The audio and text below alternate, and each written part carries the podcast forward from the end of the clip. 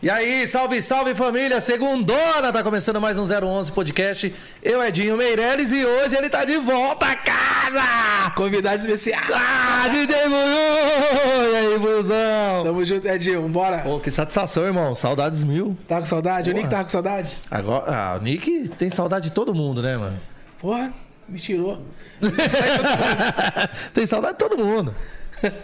Vai nessa, né?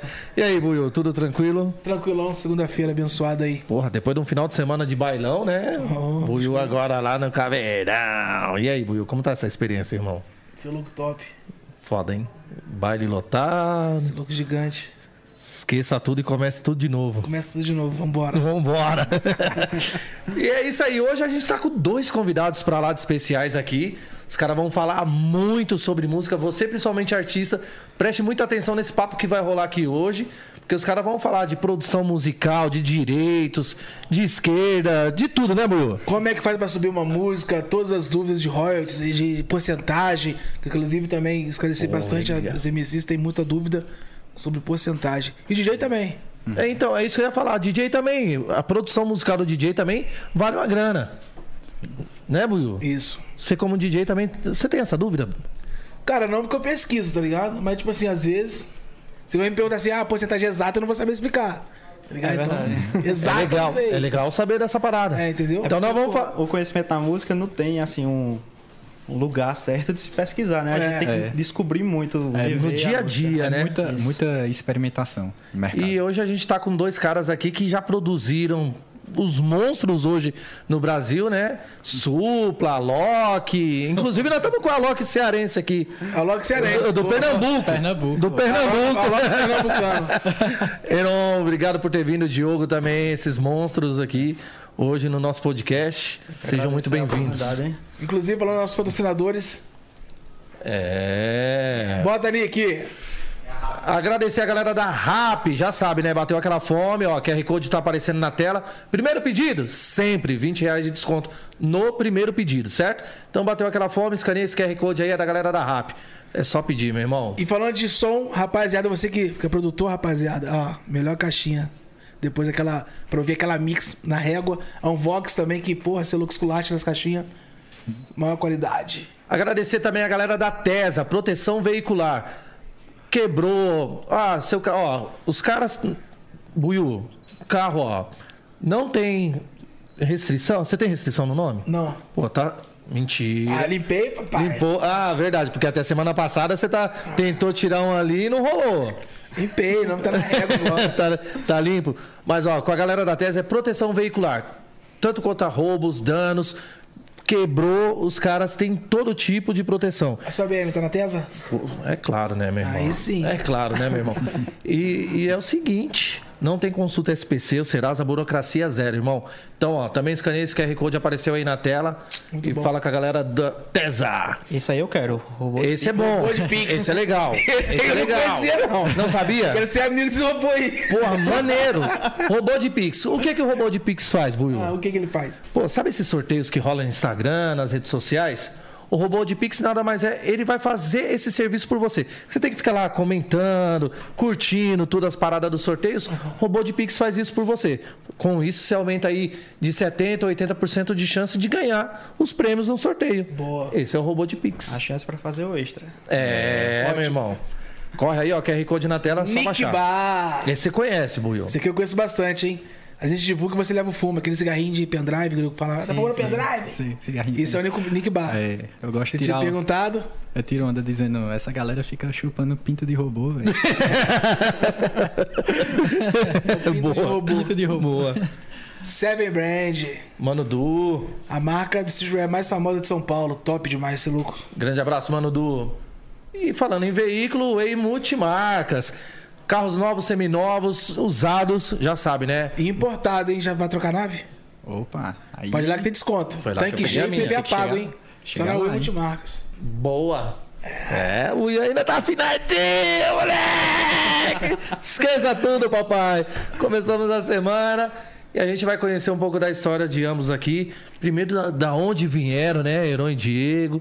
Pra gente conhecer um pouquinho antes de explodir aí na carreira como produtores musicais, artísticos, gerenciadores de carreira, né? Começar por você.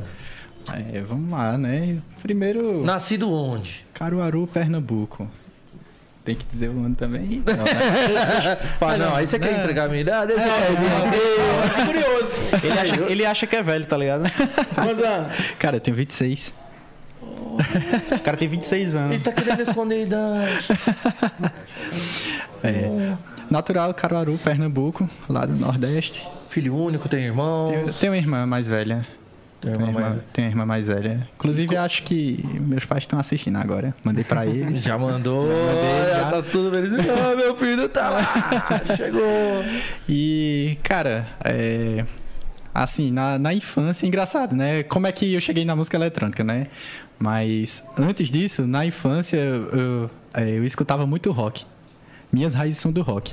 Rock Black Sabbath, Porra. Iron Maiden, é essa, essa galera, rock pesadão mesmo. E a, a ligação que eu tive com a música eletrônica foi. Cara, acho que era 2009 mais ou menos. E aí saiu aquele filme Tron. O Tron Legado. O segundo filme, na verdade, que tem um mais antigo, década de 80, eu acho. 70, 80. E aí eu escutei. As- a trilha sonora ela era toda eletrônica e me chamou muita atenção. Aí eu Oh, porra, que maneiro. da hora. Fui pesquisar e eu vi Daft Punk, trilha sonora. Aí eu Vou procurar os caras. já vou consumir os caras. E aí eu vi que os caras já- já. Cara, todo mundo que curte música eletrônica, DJ, produtor musical voltado pra música eletrônica, venera Daft Punk. Eles são os reis, assim. E aí eu entrei na, me- na mesma pira, né? Cara, esses caras são foda, não sei o que, pá. E aí, pronto. Daí fui. Comecei a consumir muito. Ser consumidor. É, consumidor, exato. É, é, aí pronto, aí daí foi pra Dead Mouse, aí David Guetta também. Aí já partiu pro É clássico, Foi. é clássico. É, É, mas assim, naquela época, né? 2009, Cara, 2010. nessa época eu curtia muito Patife, Grace Kelly Doom, Mark Mark. Porra, tá maluco. Aí, da hora, fui tomando gosto e tal, não sei o que. Aí eu, meu irmão, vou. Vou tentar brincar aqui de ser DJ e tal. Já baixei Virtual DJ. Acho que todo mundo já Todo fez isso mundo, alguma né? vez. Todo mundo já fez Todo isso. mundo já fez isso. Comecei a brincar na época, na escola, é, tinha um outro cara que, salve aí, Duarte, espero que você esteja assistindo, é, que já era DJ e começou a me passar os macetes, né? Começou a ensinar a mexer na, na controladora e tal, não sei o quê. E aí ele Pôr a mão na massa. já, é. E aí ele pegou e me falou um negócio que eu nunca tirei da minha cabeça e levei até hoje. Ele disse: Tu tem que ter tuas próprias produções. Tem que fazer as tuas, as tuas músicas. Crie teu filho. Exato. Aí eu fiquei com aquilo. Pô, então vou, vou tentar fazer alguma coisa, né? Aí já peguei, já ali comecei a brincar no FL Studio. Já comecei já. Já saiu ali do virtual. É, já Calma come- aí, a brincadeira começou a ficar um pouco É. mais séria. Obviamente, saía só desgraceira. Mas é, é, é a partir daí que você começa a E estudar. A gente começa a fazer e acha que tá lindo, né? É, é. Eu, eu tenho vergonha de mostrar pra galera o que eu, o que É, eu vi esses dias. foi. Porra, quando eu comecei a Não, fazer era, era bom, era bom. o cursinho de Era. design, eu fazia uns flyers, Eu eu falava, comecei com design também, porra, pô. que foda, que top. Consegui tirar, fazer meu primeiro recorte. Mas hoje eu olho e falo, meu Deus do céu, que merda Me que era aquilo. eu tava olhando os materiais que eu fiz design, tipo, eu tinha 14, 15 anos, foi quando eu comecei. Ridículo, pô, tipo, ridículo. Cara, principalmente quando você começa a fazer os primeiros no Corel Draw, cara, você fala, Eu não porra, comecei no Core, eu comecei no Adobe Fireworks, que era uma ferramenta que, Corel. que não era nem pra fazer o que eu tava fazendo, era tipo pra fazer site e tal. Eu comecei a fazer material pra artista, bem aleatório, assim. porra. Aí pronto. Aí essa brincadeira de começar a produzir, porque existe algumas fases aí desse processo que eu passei, né? Mas se a gente for botar assim num olhar geral, isso foi o quê? 2011 mais ou menos, então é mais de 10 anos aí que eu brinco de produzir. E brinco você, entre. Diogo? Vem de onde? Como que foi a infância? Teve um pouquinho disso aí também na história, né? Então, sou caruaruense também. A gente é É família. vizinhos? Familiar? É, meu primo. Somos primos. E pra chegar na música é bem estranho, porque tipo, todo o início foi com design gráfico. E eu comecei a brincar de fazer blog com meu irmão, foi um incentivo do meu irmão. Só que ele começou a montar os blogs lá para baixar a música na, na época. Tipo, ele gostava muito de divulgar as bandas de forró lá. Era na época do Orkut. A galera tinha as comunidades do Orkut, só que tinha que ter um link para baixar. Poder baixar. E ele criou meio que um agregador de links. O nome era Baixar na Mídia, o nome do, do projeto. Eu era muito novo. Ele linkava do For Shared, né? É, isso mesmo. Porque era muito difícil, tipo, você encontrar, a galera fica caçando na comunidade. Pô. E quando ele criou o, o blog, começou a se destacar na, na região ali. Diferente. O pessoal ia lá e já baixava direto, porque já tinha todos os links. Uhum. E ele começou a me incentivar, vamos fazer o blog, fazer o blog e tal. E eu comecei a gostar de fazer os layouts do blog. Foi assim que eu entrei no design. O primeiro passo para a música foi o design. Aí, quando eu desenvolvi no design, eu comecei a atender artistas. Isso com 16, 17 anos. E depois disso foi que eu comecei a tomar gosto na área, começar a estudar mais sobre a música em si, como é que funcionava, a distribuição tal, até chegar nos artistas maiores. Mas tudo começou com design, montando pequenas campanhas para eles, é, artistas. faz a capinha de CD, faz um pôster, que o na época era muito O forte. pessoal chegava, não, eu quero uma capa de CD, disse, beleza. E como é que tu vai soltar isso? É, não, Na onde? soltar no Instagram, disse, beleza. E tu vai mandar do Instagram pra onde? E foi assim que eu comecei a criar interesse em entender as plataformas digitais e tal. Já tem um tempo E aí. que é um mundo também complexo pra caramba. É parece, gigante. porque que nem as plataformas, tudo tem dimensões diferenciadas. Apesar que, por mais que seja complexo, é simples. Tipo assim, ficou até confuso, mas o pessoal visualiza tudo muito difícil e tal. Mas é tão simples de fazer, só precisa do caminho. É porque Depois pegou, aprendeu a andar de bicicleta, acabou. Já era. É simples, Exato. tipo, para distribuir uma música, por exemplo, precisa só do CPF da música, que é o ISRC. Você precisa gerar isso aí. Calma, calma. Vamos Aí devagar. é, vamos lá. Explica isso aí direito. Eu tô aqui, acabei de compor a música. Eu sou o compositor. Vamos lá. Buiu, fiz uma música aqui, vamos produzir. Beleza. Ó, E antes aí? de tudo, antes de tudo, eu ia conversar com vocês qual é a história da música. É. Aí por quê? Porque aí vai direcionar como vai ser o visual da campanha, como vai ser o clipe. Aí a partir disso tu vai ter como a gente ter mais força até na produção, tipo, trazer um- a temática antes. Não, mas eu sou, eu sou um cantorzinho ainda pequeno, não tenho força nem pra fazer um clipe. Eu, Não, eu vou fazer bem. só a música. Ó, acabei de escrever aqui, bati ali na porta do meu amigo, ô, me ajuda aí, faz a música aí. Quais são os caminhos pra Ó, me registrar, Para tal? ser bem, Boa. bem direto assim, você precisa procurar uma editora, que Uhum. existem editoras acessíveis para você editar seu fonograma. Isso tem hoje de graça? Tem, tem de graça. Tem de graça. Porque a editora ela entra de sócia no fonograma. Tipo, o fonograma é a música. Uhum. A editora vai entrar de sócio na música, vai pegar uma parte para administrar a obra. Após isso, após ela, eh, você fazer o contrato com ela, ela vai gerar o ISRC, que é o CPF da música, para você conseguir mandar para as plataformas eh, digitais. Aí, para chegar nas plataformas é outra história. Você precisa de uma distribuidora. Aí existem inúmeros no mercado. Tá, calma. Editora, ela é- vai ser a responsável de, digamos, registrar sua música, é isso? Isso, a editora é responsável por registrar a música, o fonograma. Pra, tipo, Ele- ah, de repente outro vinha ali, pegou minha música, gravou, a música estourou. Editora. Ou alguém Editora. É, Isso, a editora é responsável por isso. Todo artista precisa ter uma editora. E eu, onde fico com isso? Digamos, o cara regravou, minha música tá lá na, na editora. Mas e aí? O direito vai pra editora ou pra mim? Aí, quando você faz o contrato com a editora, ela vai ter uma porcentagem. Isso varia. Existe editora que é 50-50, existe editora que é 30%, 70% para o artista, enfim. Vai variar muito aí de, de para editoras.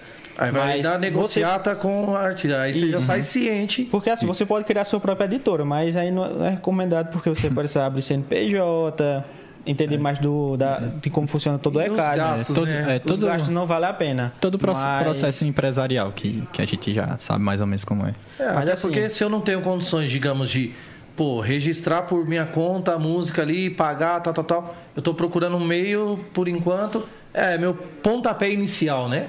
Aham. Então eu procurei editora, vira uma parceria, vira uma Isso. sociedade, na verdade. Vira uma sociedade Exato. em cima da obra, em cima da música. A editora, provavelmente, é, hoje quase todas já têm os caminhos para distribuir a música. Elas são distribuidoras também. Mas caso a sua editora seja só editora, você vai praticamente registrar e dizer que ela existe para o mundo. Isso. Certo? Você diz, ó, essa música existe, tá aqui. Essa pra- música é minha. É minha. Vai estar seguro disso. Qual é o próximo passo agora? Distribuir, É distribuir. fazer com que as pessoas conheçam a Isso música. mesmo. A, a editora também pode fazer o papel de distribuição, a maioria Hoje A maioria faz isso, é. faz. É mais prático. Isso. Mas se você quiser distribuir, você pode. Você pode pegar uma distribuidora e fazer sua própria distribuição. Aí como é que funcionaria? Você pediria à editora a informação principal da música, que é meio que o CPF dela. Toda música tem um CPF, que é o que a gente chama de ISRC. Esse é o CPF da música. Tu- tudo que tocar daquela Meu filho música. nasceu você- que tocar é direito meu. Direito, é isso, Isso. mesmo. Aí vai pegar o SRC, você vai numa qualquer outra distribuidora e pode, quando for fazer a distribuição, colocar esse ISRC. Pronto, esse é o maior erro dos artistas, que é vai distribuir a música, não procura a editora, aí já distribui com ISRC provisório, que as distribuidoras criam um provisório. Aí o que é que acontece? É, todos os direitos da música é perdido, porque não tem. É provisório. É provisório, Vai não, pra não tem a tá garantia. dizendo, é provisório. Não vai para lugar nenhum. Então, tipo, todos os direitos do autor vai ser perdido. Então, por isso que toda obra tem que ter a distribuição com o ISRC. Primeiro passo, tem uma música, editora. A editora, A vai editora vai, vai, di- ditar- direcionar como vai ser é, toda a parte de documentação, é, as porcentagens e tal. E depois disso, ela vai te dar o documento da música, que vai ter o ISRC. E você pode ou distribuir com ela, que normalmente as editoras hoje distribuem, ou procurar uma distribuidora à parte. Tá. Agora, numa outra. Pode falar. E essa, e essa empresa que distribui, elas cobram também a porcentagem? Isso. Isso. A, a editora, ela tem parte do fonograma. Da obra. da obra. A distribuidora tem parte da distribuição. O que é a distribuição? Colocar no mundo. Colocar Ela Spotify, colocou no Deezer. YouTube, ao que der lá, ela tem um Isso, direito também. Isso, Isso mesmo. Exatamente. E qual é a grande vantagem de fazer com a editora? É porque só elas têm acesso, aliás, com a distribuidora, porque só elas têm acesso a distribuir a música. Não tem como você. Vou criar uma distribuidora, não tem como. Você tem que se afiliar a alguma. Aí existe porcentagem, existe várias distribuidoras que você, artista independente, pode distribuir com uma porcentagem acessível, que não vai ter custo nenhum. Isso é uma informação importante. Você distribuir música não tem custo. Não tem custo, não, Não tem existe custo, custo para você distribuir a música nas plataformas. Pelo contrário, você vai receber algo por isso. Uhum. E a distribuidora vai ser sócia em alguma parte da sua música. Na distribuição, não no fonograma. Ah, Diogo, é, eu distribuí a música em tal distribuidora e vai tocar numa novela. Não, a, a distribuidora tem nada a ver com isso. Quem tem a, a ver aí é a editora. A editora. Porque ela é sócia com Da você obra. da obra. A distribuidora é só as plataformas digitais, ela administra as plataformas digitais. Aí, ó, sempre que for distribuir a música, procure a editora. Uhum. Ela vai direcionar. E outra, você vai ser sócio da, da música, né? Então, você não vai pagar nada para ela te auxiliar e ela tem total interesse porque você está vindo com trabalho. É uma troca. Você vem com o trabalho de, da música e ela vem com o trabalho de gerenciar a sua obra. Que É ele já tem os caminhos, já tem toda a estrutura, o suporte. Isso. E no caso, digamos, eu tenho uma condição financeira, acabei de criar uma música e tal, e eu quero bancar isso para não ter que, ah, ter que ter uma editora. Eu tenho caminhos para fazer isso? Então, se você já tem uma base de investimento, você pode começar a negociar com as editoras para na distribuição ou no lançamento da música, ela também entrar com a parte do capital de investimento. Ó, eu tenho uma coisa, eu, artista independente, chegar lá e dizer, ó, eu tenho essa música, vou colocar no mundo e vou tentar ir à sorte. Que até eu costumo dizer que quem faz isso aí nu- nunca dá certo sorte. Por mais que você não tenha dinheiro, existe formas de você lançar e dar certo. Não tente a sorte, porque é melhor jogar na Mega Sena. É, mas se você tem um capital, você tem como negociar a porcentagem com a editora, porque a editora vai ter que cobrar algo por isso. Ela tem que ganhar alguma Porque ela coisa. administra a obra, tipo, ela administra e tem que ser uma editora de confiança, porque você está dando seu filho a ela. Eu não consigo registrar e ser só meu filho e pagar para uma distribuidora só?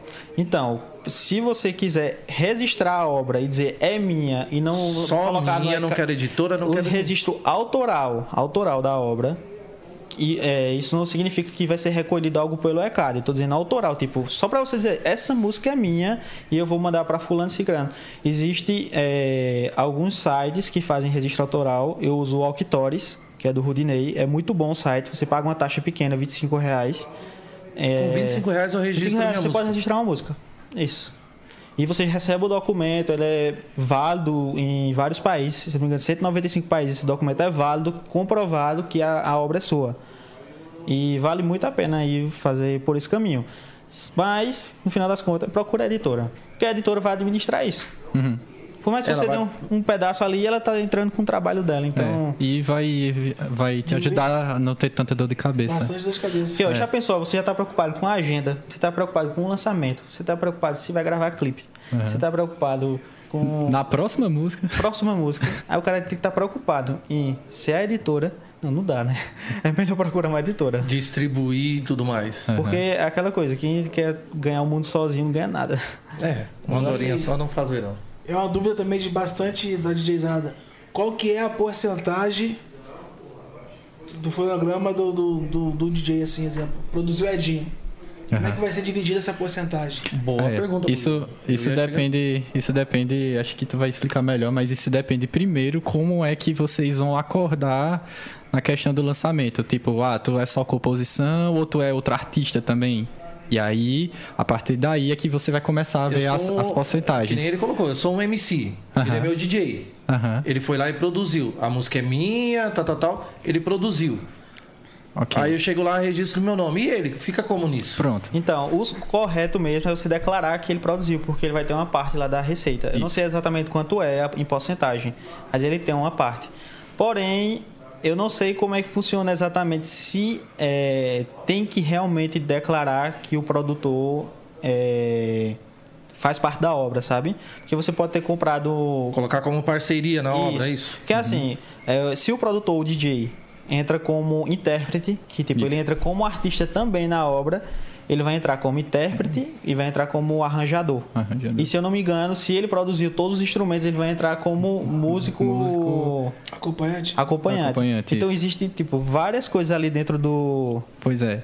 Por isso A que eu perguntei. Primeiro que- tem que ver como é que é acordado isso. Porque as- a- a- pode até acontecer de, de tu só, só pagar pra ele a produção e aí na distribuição é tudo teu. O correto mesmo é colocar o produto todo. Você É. não vai perder nada, velho. Exato. Você tá só dando mérito ao cara ali da- do trabalho que ele teve. Exato. Vai ter uma remuneração pra isso. Tem, tem remuneração pra isso. Tem a remuneração. Exemplo, igual tem gente que chega lá que, porra, com a música ruim, ainda boto, dou umas letras ainda, boto e pá. Uhum. Eu posso entrar como co- compositor também. Pode. Sim. Se, se, Pode for, sim. se for do seu interesse e valer a pena, pode, tranquilamente. Agora, um outro caso, digamos. Eu sou o MC. Na Certo. mesma situação. Cheguei ali no Buiu, paguei a produção dele pra ele e tal. Ele foi lá, produziu minha música. A música explodiu. Ele pode se sentir, tipo, lesado e querer entrar numa ação contra e falar: Ó, eu tenho parte da obra. Depende do contrato. Depende do contrato, exato. Não, e se não tiver contrato nenhum? Aí- eu fui lá, paguei pra ele. Aí Buiu Ele fez chorou. minha produção da música, mas a música é registrada no meu nome. Provavelmente o Buiu vai chorar. Buiu chorou. Porque assim, é... o correto mesmo era ele, ele receber também, sabe? Isso. Tipo, Mas e se eu paguei pra ele produzir? Mas, tipo, a parte dele como produtor, é, você não pode dizer. eu Vou dar um exemplo. Eu criei essa garrafa aqui.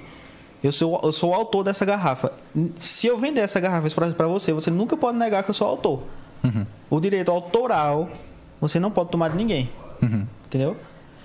É o correto. Mas se você fez um contrato de ghost, vamos dizer assim, De que você vendeu a obra, Isso. aí é outra história. É outra tudo história. depende do contrato, tudo depende da negociação. Ó, todo produtor, todo DJ deveria fazer um contrato de tudo que tá fazendo. Aham. Por, pra quem ele tá fazendo, por que ele tá fazendo aquilo, co- como é que ele vai receber por isso?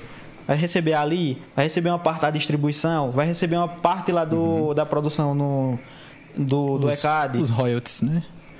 É, porque a maioria, é que nem eu falei, acaba fazendo e não. de boca, né? Ô, vou ali, ô Buiu, tem como produzir uma música aí? Ô, vamos produzir, chega ali. Ó, quanto que é, Buiu? Tal, X. Paguei e tchau, obrigado. Existe- Lança a música, a música vai e explode. Isso, a maioria dos estúdios é assim que Exi- funciona. é, pois é. Existe, existe a parte nessa situação que você falou que é o que a gente chama de ghost producer, né? Que é o produtor fantasma. Que é exatamente desse jeito. Você chega lá. Mas você faz, você faz muito disso, né? Já, já, já fiz, já. É, você chega lá, é, no, no caso, o, o artista, ele chega lá e diz, ó, eu quero, quero uma música e tal, eu pago a produção, ou então eu já tenho uma música pronta, ele vai lá no catálogo, eu vou comprar. E aí ele compra e faz o que quiser com a música. Aí é a parte já de, de gosto. É, tem muita gente que faz isso, principalmente a galera que é DJ e produtora. Ac- Acontece muito na música eletrônica. Não sei como é na realidade, mas indo pro funk, como é que funciona Eu essa creio parte. que no funk seja até mais, né? Eu acho que deve ser. Eu É, nunca vi. Tipo, do DJ ser remunerado que nem. Vamos supor, você tá trocentos anos aí com o JP. Você produziu música, aí se não tiver lá em contrato, você não tem direito de nada, é isso? Então, eu acho que a gente trabalha dessa forma, exemplo, produzir uma música sua. Não tem contrato nenhum. Você sobe, eu subo. Quando eu subo, eu mando pra minha editora e gravadora. Então ela Mas- sobe, já bota a minha porcentagem. Ó, eu, eu- antes de vir pra cá, eu já olhei o de vocês, por exemplo. Eu vou pegar o caso do JP. É, tem uma música que tem uma parte de produção de um amigo nosso que é CMQ. Isso, CMQ. E tá lá no ECAD. Por mais que foi pago, tá lá. Entendeu? O, o, tá declarado de quem é a autoria do, do beat. Não, é que a gente Exato. sabe é que. ele e tem mais É, um produtor que Até eu não- porque não a própria agora. empresa preza por isso, né? A empresa acaba gerenciando Isso, tudo isso porque e, é e faz a divisão correta para todos. Mas a gente sabe que a maioria não é. Pois é. verdade. Inclusive. Principalmente o, o pequeno, ele vai ali, ele faz, pô, tem um amigo meu ali que é DJ, Aham. ou é um produtor musical, vai lá, paga, Aham. sai com a música, solta aí nas plataformas e tchau. Então, mas o, o problema, esse grande problema é de quem que vai subir a música. Você pergunta, vai distribuir aonde, amigão? Ah, se você for distribuir, os caras botar minha parte como produtor. Isso, Pronto. isso mesmo. Você Exato. tem essa ciência, você sabe do seu direito. Ah, se for eu que vou subir, tá suave. Aham. Entendeu? Todo- Então já tem que ciência que é lógica, eu vou ter que. Né? Aham. Todo produtor tem que lembrar Tem disso. que lembrar disso. Inclusive, salve aí CMQ. Espero que ele esteja vendo a gente aí sempre também. faço Se dessa não tiver, forma. depois manda o link pra ele. E até uma dúvida também, que essa parada deu maior buchicha, um cara que eu sou pô, fã pra caralho, que é o Dennis, tá ligado? Você Aham. viu que rolou um buchicha agora de ah, roubando autoral de todo mundo. É. Isso é possível? Como? Não entendi a Ele roubou uns autorais de vários artistas e tal, uns bafafás desse tipo. Aí eu falei, mano, você que. É, eu preciso entender o caso, assim, porque é, tudo depende do que aconteceu. Exato. É, então, deixa eu ver assim, do acordo que foi feito, um exemplo, né? Exato. É, tem, o- tem outro caso também aí recente que deu muito que falar, que foi o caso de Alok. Alok e, e o Seven, né? Que muitas músicas de Alok tem uma lista lá, até a Billboard. Entrou no meio da treta, mandou e-mail e tal. O que é essa história aí? Conta pra gente. É. Tô por fora. Vi A treta é grande, a treta não A vi, treta, a treta vi. é grande, a treta é grande. Porque ele produziu mais de 10 músicas lá. A maioria das músicas foram hits, né? Os maiores hits, assim. E que, na verdade, a produção foi do Seven. E que ele meio que era o ghost producer ali, né? Do, do Alok de várias músicas. E não tem nada errado com isso. E- Isso é, e não tem nada de Não, errado. porque O pessoal fica banalizando aí DJ que compra a- as músicas, mas não tem nada errado. Não É tem nada. artista- É, exato. E, e aí, o que aconteceu? Essa treta já rola desde 2015, 2016, que foi quando teve aquele boom, né, do, do, do Alok, né? E aí o Seven, tipo, foi falar, poxa, é, eu quero meus royalties, né? E, e a Billboard entrou no meio também, mandou um e-mail lá notificando. E, e o Alok tava tentando desconversar lá um pouco. Resumindo, a gente não sabe exatamente o que aconteceu, mas assim, é uma questão complicada, por isso que tem que ser sempre muito bem acordado essas coisas. Nesse, nesse, nesse do, do, do Alok que você falou. No caso, ele comprou a música. Então, tipo assim, eu acho que você se fez contrato, a música agora é minha, ele faz o que quiser, né? É. O, pro- o problema é justamente esse, ele, a história é que ele não pagou. E aí o Seven tá Ele querendo... usou então a música como se tivesse pago, mas não pagou. Não E nem pagou. deu direito pros caras. É, os caras estavam querendo. É, não, os, aí os caras estavam cobrando os, os royalties, tá ligado? Pra receber o, o É dinheiro. porque a gente também não conhece a história a fundo. Exato. Pra detalhar, porque assim, eu já vi que o Seven já fez várias parcerias com a Loki, não sei se foi troca. Aham. É que existe também troca, tipo, eu fazer uma música pra você e em troca de uma collab, qual o problema? Não existe problema nenhum. É, exato. Mas o grande problema que foi levantado é que as músicas foram distribuídas, estouraram e não tem nenhuma remuneração, tipo, de compra da produção. A música não foi comprada, a Uhum. Isso. música era do cara e ele simplesmente lançou e também não tem declarado em lugar algum que, a Que é música- do cara. Que é do cara. Uhum. Essa é. é. a treta. Essa é a resumindo a treta. Antigamente não foi que eu lembro muito disso. Teve um. Um MC na época famoso, estourou a música Brasil. Que ele pegou, um outro DJ que tava famoso, estourado, e falou tipo assim: a música já tava andando. Aí ele pediu a música toda. Uhum. Pediu a música 100% pra ele, que ele ia botar a música pra estourar mais. E cumpriu. Os caras deram a música pra, pra esse DJ. E o cara estourou a música nível Brasil, tá ligado? A música toca até hoje, porra. Bailão. E tipo, e o DJ que ficou que, que produziu o real mesmo, coitado.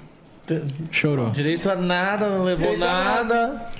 E nem o MC levou, levou nada, tá ligado? Tipo assim, estourou a música, fez show, pá, mas. Às vezes é só por falta de uma conversa como essa aqui. Exatamente. Porque se ele tivesse colocado só o nome dele lá na, na parte de produção, já, Resolveu. já, era alguma, já era alguma coisa. Ou até ele poderia dizer, beleza, lança minha música, então eu vou fazer o seguinte, 50% da música, da distribuição é minha. Não quero mais nada, preciso nem botar meu nome. Só declara lá que 50% é meu, acabou. O cara tava recebendo de boa. Tem um caso também que aconteceu com uma amiga minha. Ela faz umas lives, faz uns coverzinhos, voz e violão. E aí um dia ela pegou e fez uma música e tal. E ela escrevendo ali na live, Na live. e cantou.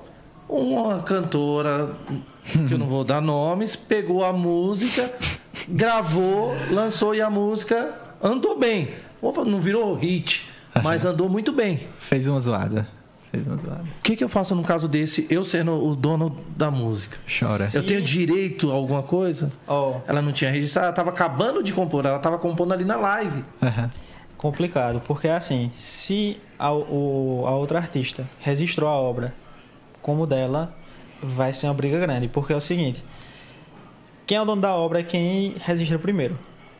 Até você provar, eu, teve até uns casos antigos, se eu não me engano, teve uma música de Michel Teló que teve uma treta assim. É, a que gente tem uma música que eu acho que também uma das maiores guerras de há muito tempo, Morango do Nordeste. É. Nossa, E tipo, isso é antiga. não sei até onde vai isso nessa briga judicial, sabe? Tipo, Inclusive vão lançar ela de novo semana que vem, um artista aí já dando em primeira mão e ele tá falando que é dele a música.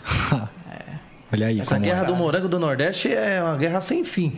E ó, Por Aham. isso, ó, é, todo artista, quando vai colocar qualquer música no mundo, registre.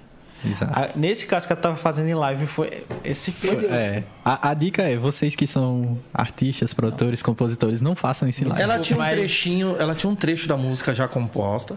Aí ela começou a fazer pra mostrar pra galera que- quando a live atingiu o pico. E aí ela falou, ó, falta um pedacinho aqui, quero que a galera Mas pera aí, ajude." a artista que lançou isso aí foi. É. Baço. Roubou a música. Roubou, é. Aí. Pera aí, eu mano. vou falar pra você, é quem de fez a live quem fez a live compor não foi cabaço. Ei, Nome AA. E. Caramba, Ah, velho. embaçado. E, e tão triste pelo a compositora. É. Muito triste. Não, mas foi burra. Não, mas pera aí, pô. Então. O cara tava em live, velho. E ela, ela pegou, mandou um monte de coisa lá pra pessoa tal. Pediu pra pelo menos citar o nome dela. Falou, pô, beleza, eu já perdi porque eu não tenho nada registrado. Aham. Cita pelo menos meu nome na, na música tal. Pelo menos dá uma andada na minha carreira. Exatamente. Quando Ajuda for- a minha carreira. Quando for fazer live, vocês compositores, registra a música antes. É. Tá pronto, resolvido. É, registra, É melhor registra porque- antes pra. Se, se você estiver compondo ao vivo na live e tiver alguém ali com um caderninho e depois fizer a melodia, subir e registrar, já era. Já era. Você perdeu. A gente- Até você comprovar que é sua. A gente tem uma, a gente tem uma amiga também que, que às vezes escreve e tal, e ela fazia isso, né? Aí. Aí Não, teve um dia que eu abri o perfil assim, dessas duas músicas aqui, quais estão registradas? registradas. Ela, aí. nenhuma. Nenhuma. Arquiva tudo. Arquiva, tira isso, para. Não. É, ela tirou tudo, uma amiga minha também, justamente por isso. É, e se a. Camila estiver precisando de ajuda, fala comigo. Tá vendo, Camila? Ó, Ó, é. segue a dica. Não vou falar o nome não, é. Tá vendo, Camila? E a- vamos lá, uma pergunta também que a casalizada do funk fica louca. Até onde uma música se- é, é acusada como plágio? Que as- no funk tem muito disso. Sim. Eu pego o beat de uma, põe na outra, pega um pedaço da música, bota na outra. Ou então os caras chegam comigo lá, é muito fã de MCX. Chega com uma música lá que só de ele ouvir fala, mano, essa porra, essa melodia aqui é daquele. Aí eu sou muito fã. Eu falei, mano, dá merda. Dá merda. Não dá? Ó, música é complicada, assim, É. principalmente falando de melodia, porque pode dar coincidência. Sim. Tipo, pode ser que ele faça um- uma melodia igual a minha, ele nunca me viu na vida, nunca ouviu nada. É complicado. É igual o Marco, eu trabalho com design há um tempo. Marca, às vezes eu faço uh, vários Fazer projetos. logo Eu- Eu, parecido. passo mais, eu passo mais tempo buscando as marcas se tem algo similar no mercado do que fazendo. Porque se eu entregar o cara e for um plágio, eu tô. Imagina, o cara faz a fachada de 50 lojas da franquia dele com a marca Aí que eu de entreguei. chega um cara lá e fala, cara não, ó, opa, eu já tira fi- tudo. Justamente. Então é uma responsabilidade muito grande. Mas pra essa parte de Sofri muito plágio, é, é complicado, sabe? Aham. Muito complicado você É. decidir se é ou não. Uma dica, assim, na, na hora da produção, que eu, que eu posso dar é. Primeiro, beleza, você usa a referência e tal, mas evitar samplear, né? Que é a gente pegar lá o beat e tal, evitar, para justamente é, evitar essas dores de cabeça de plágio e tal. Apesar de que é, a gente tem uma tolerância de um segundo, né? É um segundo ou é, ou é dois? Ou é um e meio? Eu não sei exatamente. Antes, é antes, três era, segundos. antes eram uns 3 segundos, mas teve uma redução aí, porque o pessoal tava aloprando muito. Tinha uma tolerância de 3 segundos, mas acho que hoje é um segundo só que você pode samplear, né? De pegar um trechinho ali da música e a partir daí fazer o que quiser. Mas ainda assim, é bom evitar, para evitar essas dores de cabeça. É tentar ser o mais original possível, assim, em questão de melodia, pra, pra, não, pra não ter dor de cabeça. Que a, a pior, a pior dor de cabeça que, que, que eu vi é dor de cabeça relacionada à música. E assim, se for o caso de você fizer uma melodia e outro artista reclamar, dá o direito a ele, pô. Se for realmente, tipo, Aham. algo que comprometa Coração Cachorro, que foi um hit aí recente. Infelizmente, era em cima do. A Da- parte do, do refrão ali, em cima da, da música do gringo lá. Do gringo, aham. E eles fizeram 100% correto. O artista não questionou nada, simplesmente chegou lá. Beleza, você tem razão, tá aqui. A Avni tá de parabéns à equipe aí Exato. que fizeram. Tá, pra quem não entende, é totalmente leigo. O que, que é melodia? Cara, é, melodia seria. Só o instrumental da música? Não, seria o que. É, de um jeito assim mais fácil pra você entender, seria aquela parte que te pega e faz você cantar. A Né? tonalidade da música do cara. Isso. Isso, mais ou menos isso aí, é a melodia da, da música. É, pronto, é, vamos falar de Alok, Hear Me Now. Aquela, aquela, as- o assovio. Aí. Isso é a melodia da música. Entendeu? Tá. Aí quando eu vou registrar, eu tenho que registrar isso também? Então, Quando você registrou o fonograma, já vai aí você envia o fonograma já com tudo pronto. Você não registra só a letra. Se registrar a letra, você pode. A letra pode ser tanta coisa. Exato. Você pode cantar de tanta forma. Se eu pegar uma letra e mandar é, imprimir quatro folhas aqui entregar para cada um e cada um Vai tentar sair- encaixar na melodia, vai sair quatro músicas diferentes. Quatro músicas diferentes. Então, na hora do registro, né, do, do fonograma, como ele falou, já manda tudo, porque aí aquele registro já pega tudo. Letra, instrumentais da música, Hoje tudo. a gente tem muito cara que lançou a música dele ali, só pegou o celularzinho aqui e tal, gravou e fez. E se de repente um cara desse, ah, opa, essa música aqui é legal. Uhum, Melodia tá legal, mas eu vou mudar algumas coisas. uhum. Ele vai lá e lança isso daí. Pois é. Tem Aí- problema? Com a letra do cara. Se- é. Ele vai mudar algumas letras, muda uma coisinha ou outra ali. Não, aí é plagiou, né? Tomou a obra. É, tomou a obra, Tomou a nesse obra. caso assim. De repente, esse cara até nem registrou também a dele, né? E se ele não registrou, aí é que. Aí ele perdeu a obra. Aí Perdeu perdeu, obra. per- Porque perdeu. assim, se ele regist- fez um stories lá, ele registrou a obra e o cara trocou algumas palavras e a melodia e tiver em cima, se você não, essa música é minha, não tem como não ser minha, você vai em cima, você vai receber seu direito. E se o cara que, exemplo, é, plagiou, mas e registrou primeiro? E exemplo, igual que você falou agora, no caso, o cara que já tá, a música tá andando e não registrou. O cara plagiou a música e já, o cara lançou primeiro, mas não registrou, e o cara veio e plagiou em cima do que ele fez, mas registrou primeiro. Então, é, nesse caso ele vai ter uma comprovação que não é válida juridicamente. Tipo, ele vai ter a data de lançamento, mas ele vai brigar por anos lá na justiça, pode ser que ele ganhe.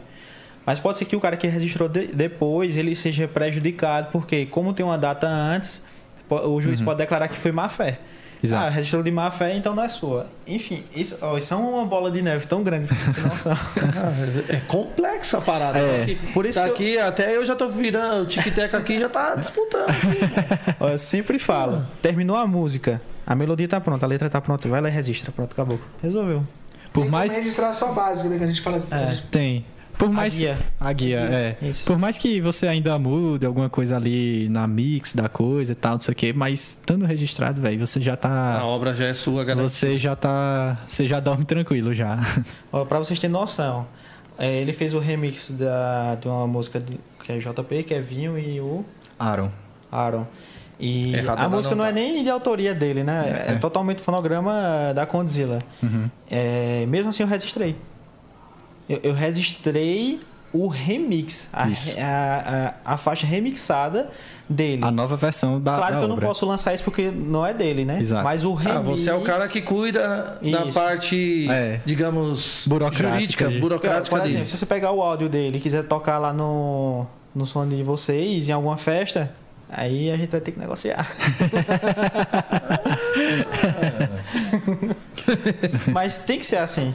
Porque assim, existem pessoas que agem de má Eu já fé. ia pedir as músicas pra mim tocar lá no. Ah, não, mas Não, não, é o aí- caso. Tipo assim, o cara já.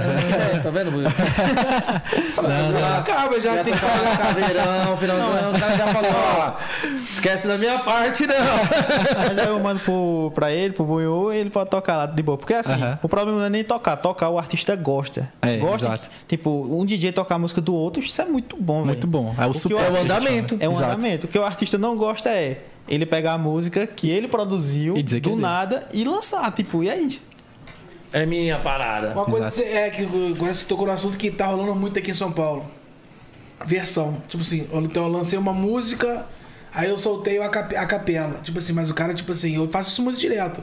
Uhum. Tem aquela música estourada, o exemplo da Dani, concentra concentrada. Eu já pegar ela, botar um funk. Aham. E pode- tem como eu registrar que. Não a letra, mas o Você, fonograma. você pode fazer o seguinte: o que é que a gente faz? A gente tira a voz, pega a parte instrumental dele, registra. Então, tá assegurado a parte dele. Isso. Entendeu? Porque assim, se você pegar um- uma música que já existe e samplear o vocal, é, pegar a capela ali, você não pode nem lançar, né? O pessoal faz muito isso no, no Brega Funk hoje. Isso. Então, eu tenho uma. Inclusive, eu tenho uma parceira, mandar até um abraço, ela já teve aqui, que é a MCN. Ela faz. Todas as músicas dela, ela é- vem do funk. Aí ela faz só a capela, solta lá no SoundCloud. E a galera baixa e. Cara, no Nordeste todo mundo transforma as músicas dela. E ela estourou funk. como brega funk. Pois é. Ela tem música com 140 milhões de plays. Ó, nesse caso aí, ela poderia negociar com todos os artistas que lançaram. Agora, se ela registrou, né? Não, dela é tudo registrado. Ó, ela tem hoje escritório, Ah, tem tudo. Então, tá segura. Porque assim, ela pode fazer negociação com todos os artistas. Já pensou, tipo, se 50 produtores pegar a base dela e espalha a música e viraliza Eu acho várias... que tem mais ou menos isso. E, cara, todas as músicas dela dá acima de 20 mil, 20 milhões. Aham. Muito bom. Todas as músicas que ela fez, ela fez aqui no Já quero esses funk e tal. vocais aí. Ela pega os vocal, os caras do Nordeste vão lá, transforma em brega funk e explode a música. Isso é muito importante para espalhar lá, espalhar a música em si, o artista ganha nome. Mas dependendo, eu consigo pra rapaziada. Inclusive eu faço isso com os artistas que a gente tem lá.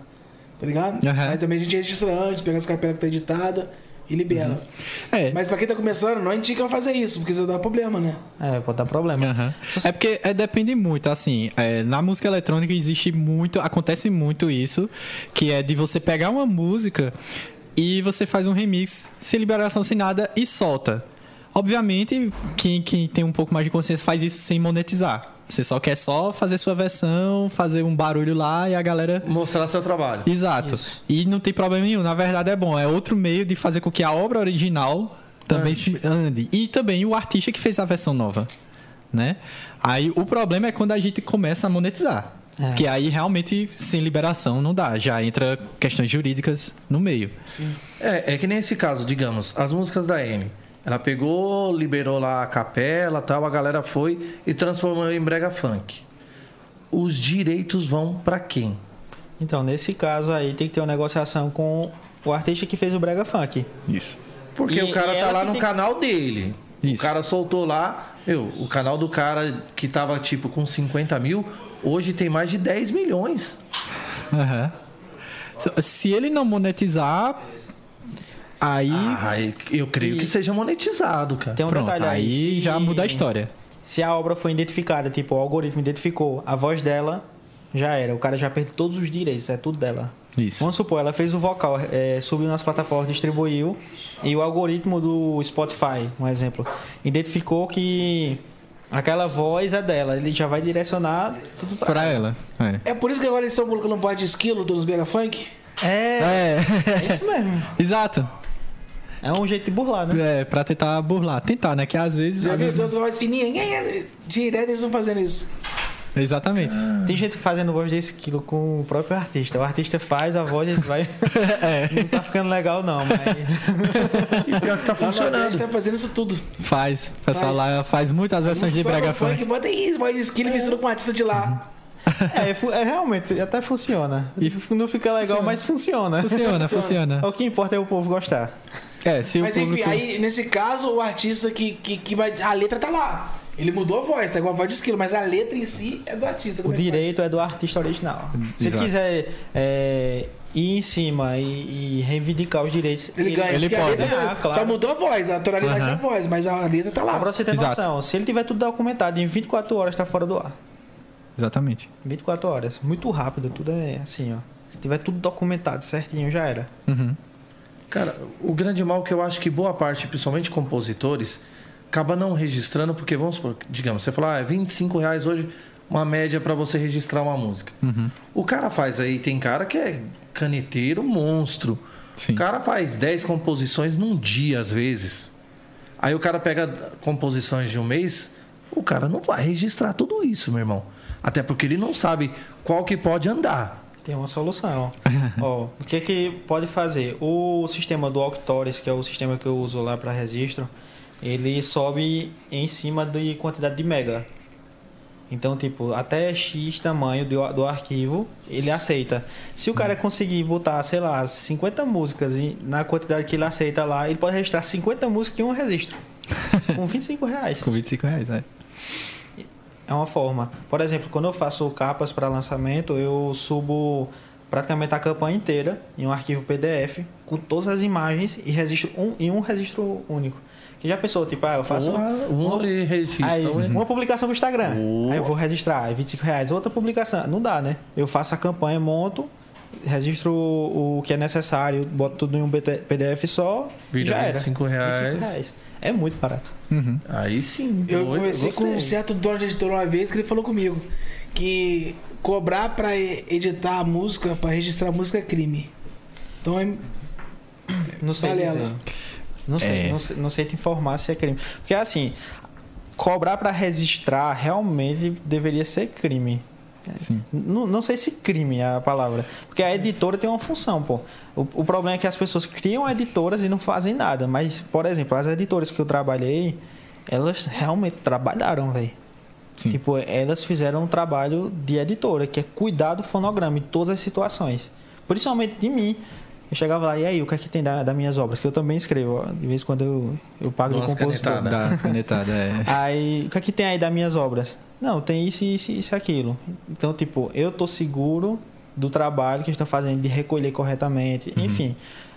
Isso é, para a parte de função editora, em cima da música. Agora, para registrar, não sei dizer se seria crime, mas é, o serviço de registro autoral, por exemplo, do, do sistema que eu falei para vocês, ele cobra porque existe um custo que ele faz com e-mail assinado. Aí esse e-mail assinado tem, tem uma autenticação que é válida em todos esses países, se não me engano são 195. Então tem um custo para ele gerar isso aí. É um serviço é, que não tem vínculo com, com o Brasil, sabe? Diretamente. Ah, mas eu, até aí eu já acho justo porque é um serviço, né? é um serviço. É, exato. É, É um serviço. Querendo ou não, é, Tem- é, é uma é uma empresa, prestação, né? é uma empresa Ela prestando funciona. serviço. Exatamente. tem E- funcionários lá. E querendo ou não, tá- vai estar fazendo uma coisa que é extremamente importante, que é garantindo que sua obra é sua. Aí, É, de repente, sua obra vai. A favor dele- deles cobrar o caso. Sim. Eu não acho errado, não. É, eu não acho. Eu Eu, acho. eu, eu- eu Só- acharia errado se, eles fosse explorassem coisa- isso. Eu acho assim, errado. lá em Porque, cima assim- o valor, né? Agora que nem, Aham. tipo, 25 reais. Mas, mano, eu acho errado. Mas, por exemplo, é, Mas se você precisar registrar sem, sem pagar esses 25 reais, você vai ter que ir, é, ir na Biblioteca Nacional, um rolê do tamanho do mundo. Você já gastou em mais de casa, você 25. tá pagando um sistema para você em casa fazer um documento que sai na hora. Porque, tipo, o cara já vai ganhar pra cuidar da sua obra. Então, tipo Não, assim. pera, entendi agora o que você tá falando. É, no caso do Agora cara, a pessoa ah, ele, já tá, Ah, ele já tá recebendo, pra, vai receber por causa da sua obra. Não, ok, é ok, agora. ser seu- não, seu parceiro, é, seu aí é a sócio. editora. Entende? Não, a entendi. editora não cobra. É, realmente, a editora cobrar para o registro eu acho errado. Não, entendi. Ah, é, ok. É errado, é. Não, eu também acho é errado. é errado. É. Porque ela já é sócia do Da parada? Não faz sentido, é. Entendi. Assim, o que eu tava questionando era a parte do sistema de registro. Sim. Porque é um serviço, né? Mas a editora cobrar, realmente, eu É. acho errado. Aí tá errado. Você pode abrir o editor e editora e funcionar ela como sistema de registro? Tipo, ah, vou abrir uma editora aqui, mas eu não quero dar de porra nenhuma, não. Vou só registrar a música da rapaziada. Ó, vem cá, 15 conto por música. Ó, vai dar errado porque toda obra que você faz um contrato, você fecha com a editora, tem, tem realmente um contrato e tem cláusulas do que ela vai fazer, qual é a responsabilidade dela. Tipo, ela não fica com 20, 30, 50% de uma obra à toa. Tipo, ela não tá dizendo, ah, é minha porque eu, Eu eu registrei. registrei. Não, ela tem as- Obrigações as, também. obrigações. Então você não pode abrir uma editora sem obrigações nenhuma. Você vai acabar tendo um problema lá na frente. Sim, e como é que faz o, a que cuida só do registro? É feito por quem? Qual é Então, responsável? É, existe alguns sistemas que fazem isso online, que eu não sei como é que eles fazem a validação. Eu sei que funciona porque eu já vi é, alguns processos que envolveram esse sistema, sabe? Porque já teve amigo meu que registrou música assim online, pagou nada. Mas que quando ele foi editar, ninguém nunca nem viu. Até porque nesse caso, é, o registro autoral é uma coisa, a Sim. obra editada é outra. Então, ele precisou da, da- tá ligado? Dos papéis que ele registrou a letra, já deu o confronto. Tá ligado? Ele registrava na ordens do músico, se das contas lá, tá ligado? E tipo, ele precisou da obra que ele falou, mano, essa música eu conheço. Tá ligado? Tipo assim, eu acho que. hum, Dizem, ele falou que chegou uma pessoa lá na- no, Rio, na Lapa, não vou citar o lugar. Que os caras chegam lá, o pessoal bota um montão de música lá, os, os, os cantores pica que não, não compõem, escolhe a que quer e pega. E nessa, nessa aí pegaram uma dele. Ligado? Ele falou, essa música é minha. Aí os caras falaram, mano, não é sua. Então, tipo assim, Prova que é sua. prova que é sua. E ele É. falou que registrou, pediu documento, foi online, não teve nada. Pronto, nesse caso do registro online que eu uso, o que é que ele faz? Ele registra o arquivo. O que é que ele, ele, ele pega meu arquivo, meu arquivo de áudio, por exemplo, ele lê todos os dados dele e registra a hora que eu registrei, tudo certinho assim, né? E qual é a comprovação? Eu tenho a comprovação de anterioridade. Eu comprovo que naquela data foi eu que registrei. Uhum. Naquela data aquele arquivo é meu. Então cadê a sua data na frente? Se for uma se você- hora depois, um minuto depois. Se você tem um- uma. Justamente. Então você comprova que aquela obra foi criada naquele dia, naquela hora, naquele lugar. Inclusive você tem que guardar esse arquivo. Eu, eu guardo todos na nuvem. E já teve matéria de várias obras subindo desse mesmo lugar. Uhum. Já teve matéria passando até na televisão, o pessoal reclamando que a obra tava sumindo e tal. Tipo assim, então não é nem confiável você editar uma música, tá ligado? O certo mesmo, mais correto é o que você falou, tem uma editora, mano. Isso. Esse papo de registro era bom vocês ter com, com o Rudinei. Depois eu vou passar o contato. Porque ele é bem antenado assim com essa parte de, de como funciona o registro online em si. Porque realmente é uma prova de anterioridade. Você comprova que naquela data foi eu que fiz, sabe? Sim. É, é muito mais disso. E as afiliações, também é afiliado a alguma ah, Bramos, Amar, Isso. BC? Então, Você é é, algumas delas? eu fui afiliado, ainda tá rolando o contrato, né? É, tá, na, tá na sim. na Sim. Assim. É, essas afiliações são importantes porque é ela que faz o intermédio aí com. O que que são essas afiliações? Basicamente, as afiliações é o que faz a ponte entre a ECAD, o recolhimento, com. Isso aqui, É, por exemplo, né? isso, a- Isso. esse é o caso do, da AMAR. Na Amar. Existem Aham. várias, assim, Abramos. O serviço é basicamente assegurar também o recolhimento do, do que render das obras. Isso. Digamos que é um banco que vai cobrar tudo aquilo que sua obra. Exato. Se, a sua. É se a assim. sua obra tocou no, no BBB ou na novela, já. já Ei, papai. é, estourou. Essa já, ele caso, já. Ela, ela responde, ela arrecada. Isso, aí Isso. sua editora, é, basicamente a função da editora é ir lá na, na Maia aí, o que é que rendeu. Aí ela Uhum. que admi- a editora administra, a Mar recolhe. Isso. Entendeu? Aí a editora repassa pro artista. Isso, a Ou editora. é exatamente. Se eu Associada. não me engano, a associação já passa direto. Porque quando você faz o cadastro na associação, você coloca a sua conta, você já recebe direto, já, mensalmente. Já cai Tá direto, caindo. automático. Isso. exatamente. Isso mesmo. Que hoje as plataformas normalmente elas já tem até o sistema de porcentagem e tal, já automático, Exatamente. né? Aham. Isso. E as categorias, que essa aqui no caso aqui, ó, é A, X, MA e PF. No caso aqui. Que diabo é isso? As categorias, né, de... se é só produtor, se é só Isso, isso é, compositor. isso é importante. Isso é, Ó, é. Isso aí fez a gente adiar um lançamento, inclusive recente, que é o seguinte. É, É. Porque o artista estava cadastrado como músico, acompanhante e compositor, não tinha intérprete. E como é que eu ia distribuir? Como é que eu ia gerar o ISRC se ele, não- se ele é intérprete da, da obra? Como eu vou criar o CPF se, se não tem como eu selecionar lá que, que ele é? Então, sempre que você for se associar artista a qualquer associação, coloque todas as funções. É, como eu Tudo, coloquei- coloca tudo. É. Coloca tudo. Porque pode ser que uma hora você queira cantar, pode ser que uma hora você queira ser só compositor. Você Aham. pode acompanhar com algum instrumento. Nunca Então, sabe. coloca tudo, não vai pagar nada. Não muda custa, é só nada, clicar já no deixa- botão. Ah, é, já deixa Já certo. previne o futuro. Porque depois dá dor de cabeça, exatamente o que. Eu tive que... que adiar um lançamento. É. Caraca. Inclusive é um lançamento que vai ter a versão remix também. Que eu vou remixar.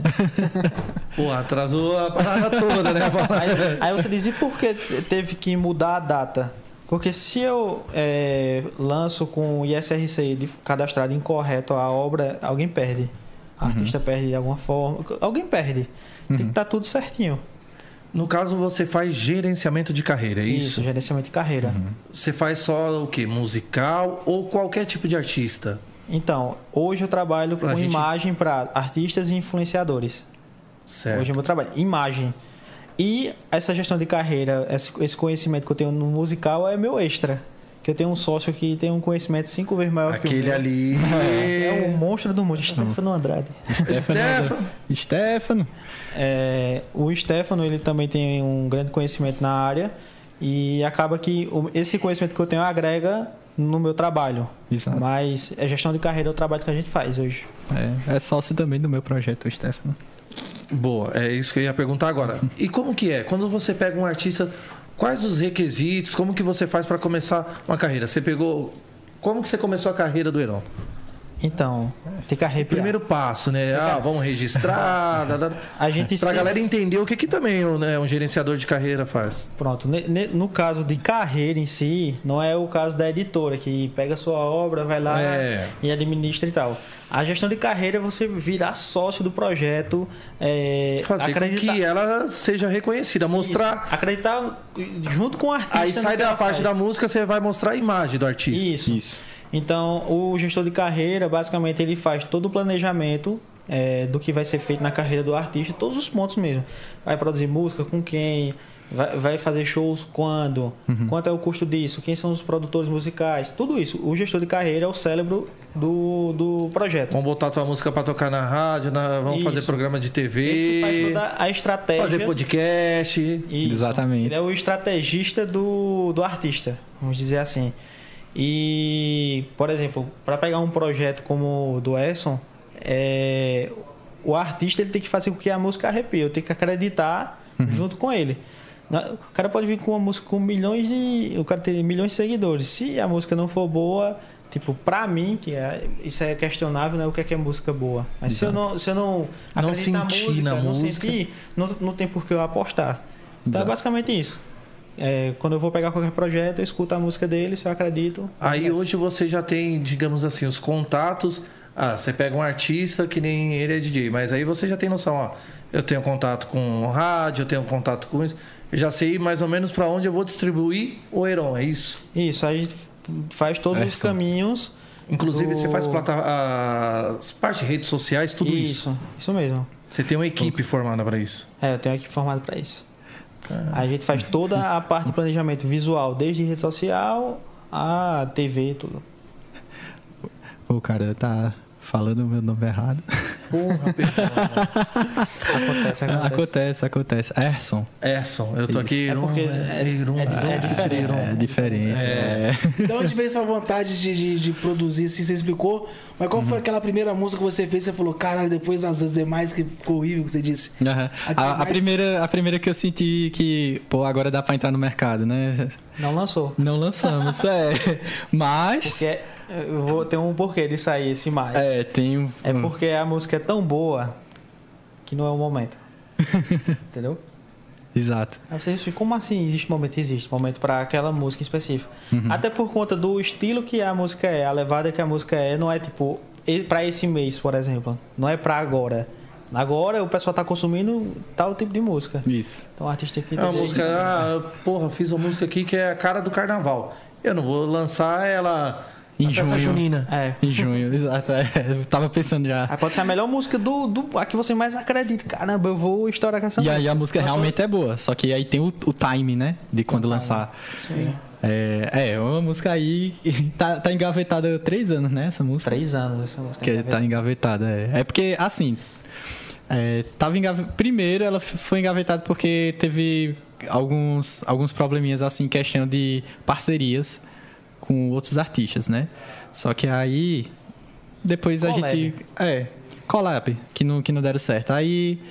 Depois a gente foi. Depois a gente se resolveu aí, não. Agora a música, a música já tá registrada no nome da gente e tal, não sei o que, então vamos. Tá pronta pra lançar, Já só tá pronta o lançar. momento certo. É, o Só que aí- pessoal. Só que aí quando a gente tomou a, a decisão, né? Não, beleza, vamos lançar. Aí a gente olhou assim, pô, ainda não é a hora. Ainda não é a hora. Porque assim, a música é muito boa, acredito muito na música.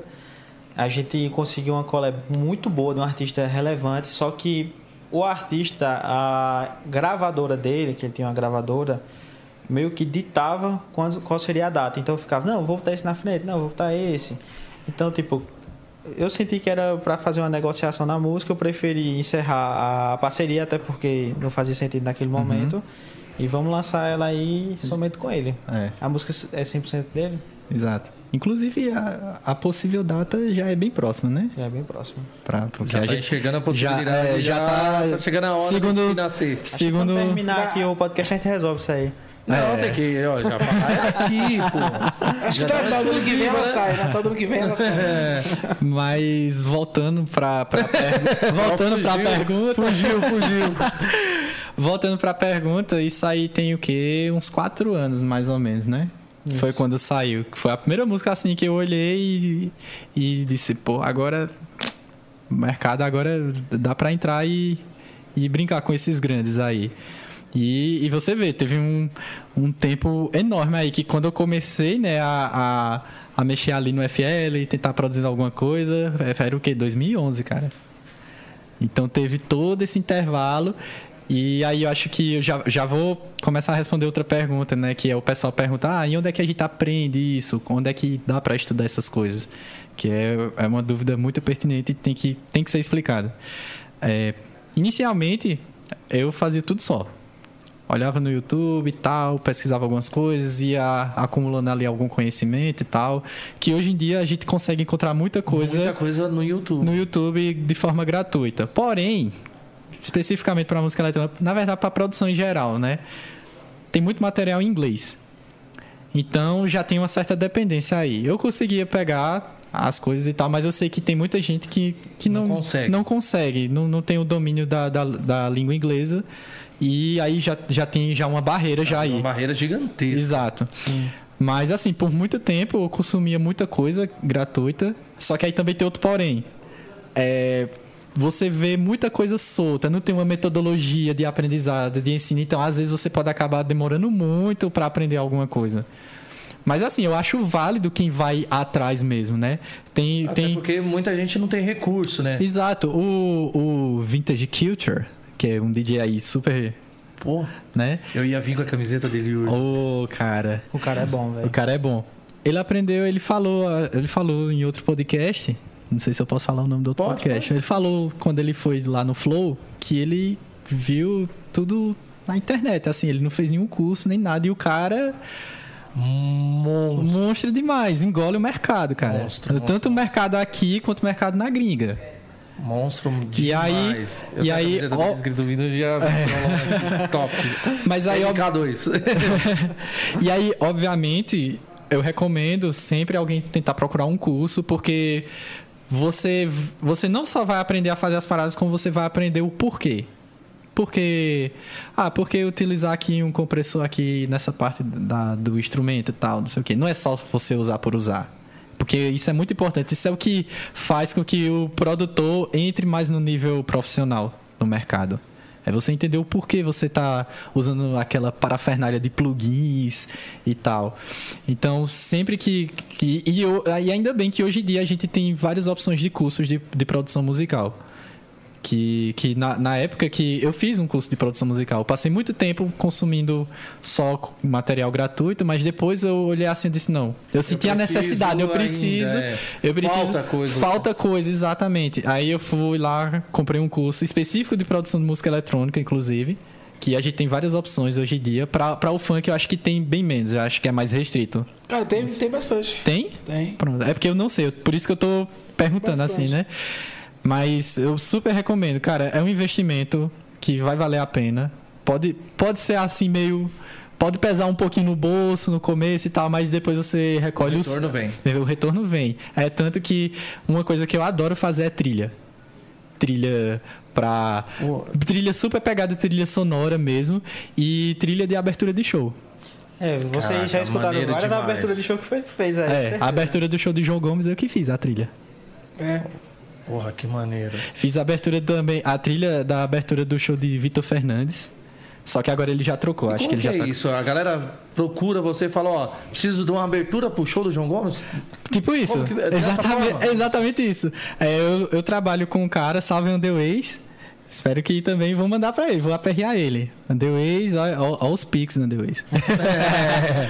Cadê hoje do Pix? Underways do Pix. Ele tem uma empresa que ele faz é, anima- é, animação pra, pra LED, palco. E aí a galera vai atrás dele pra montar o. Montar às, o vezes, a- às vezes o show inteiro.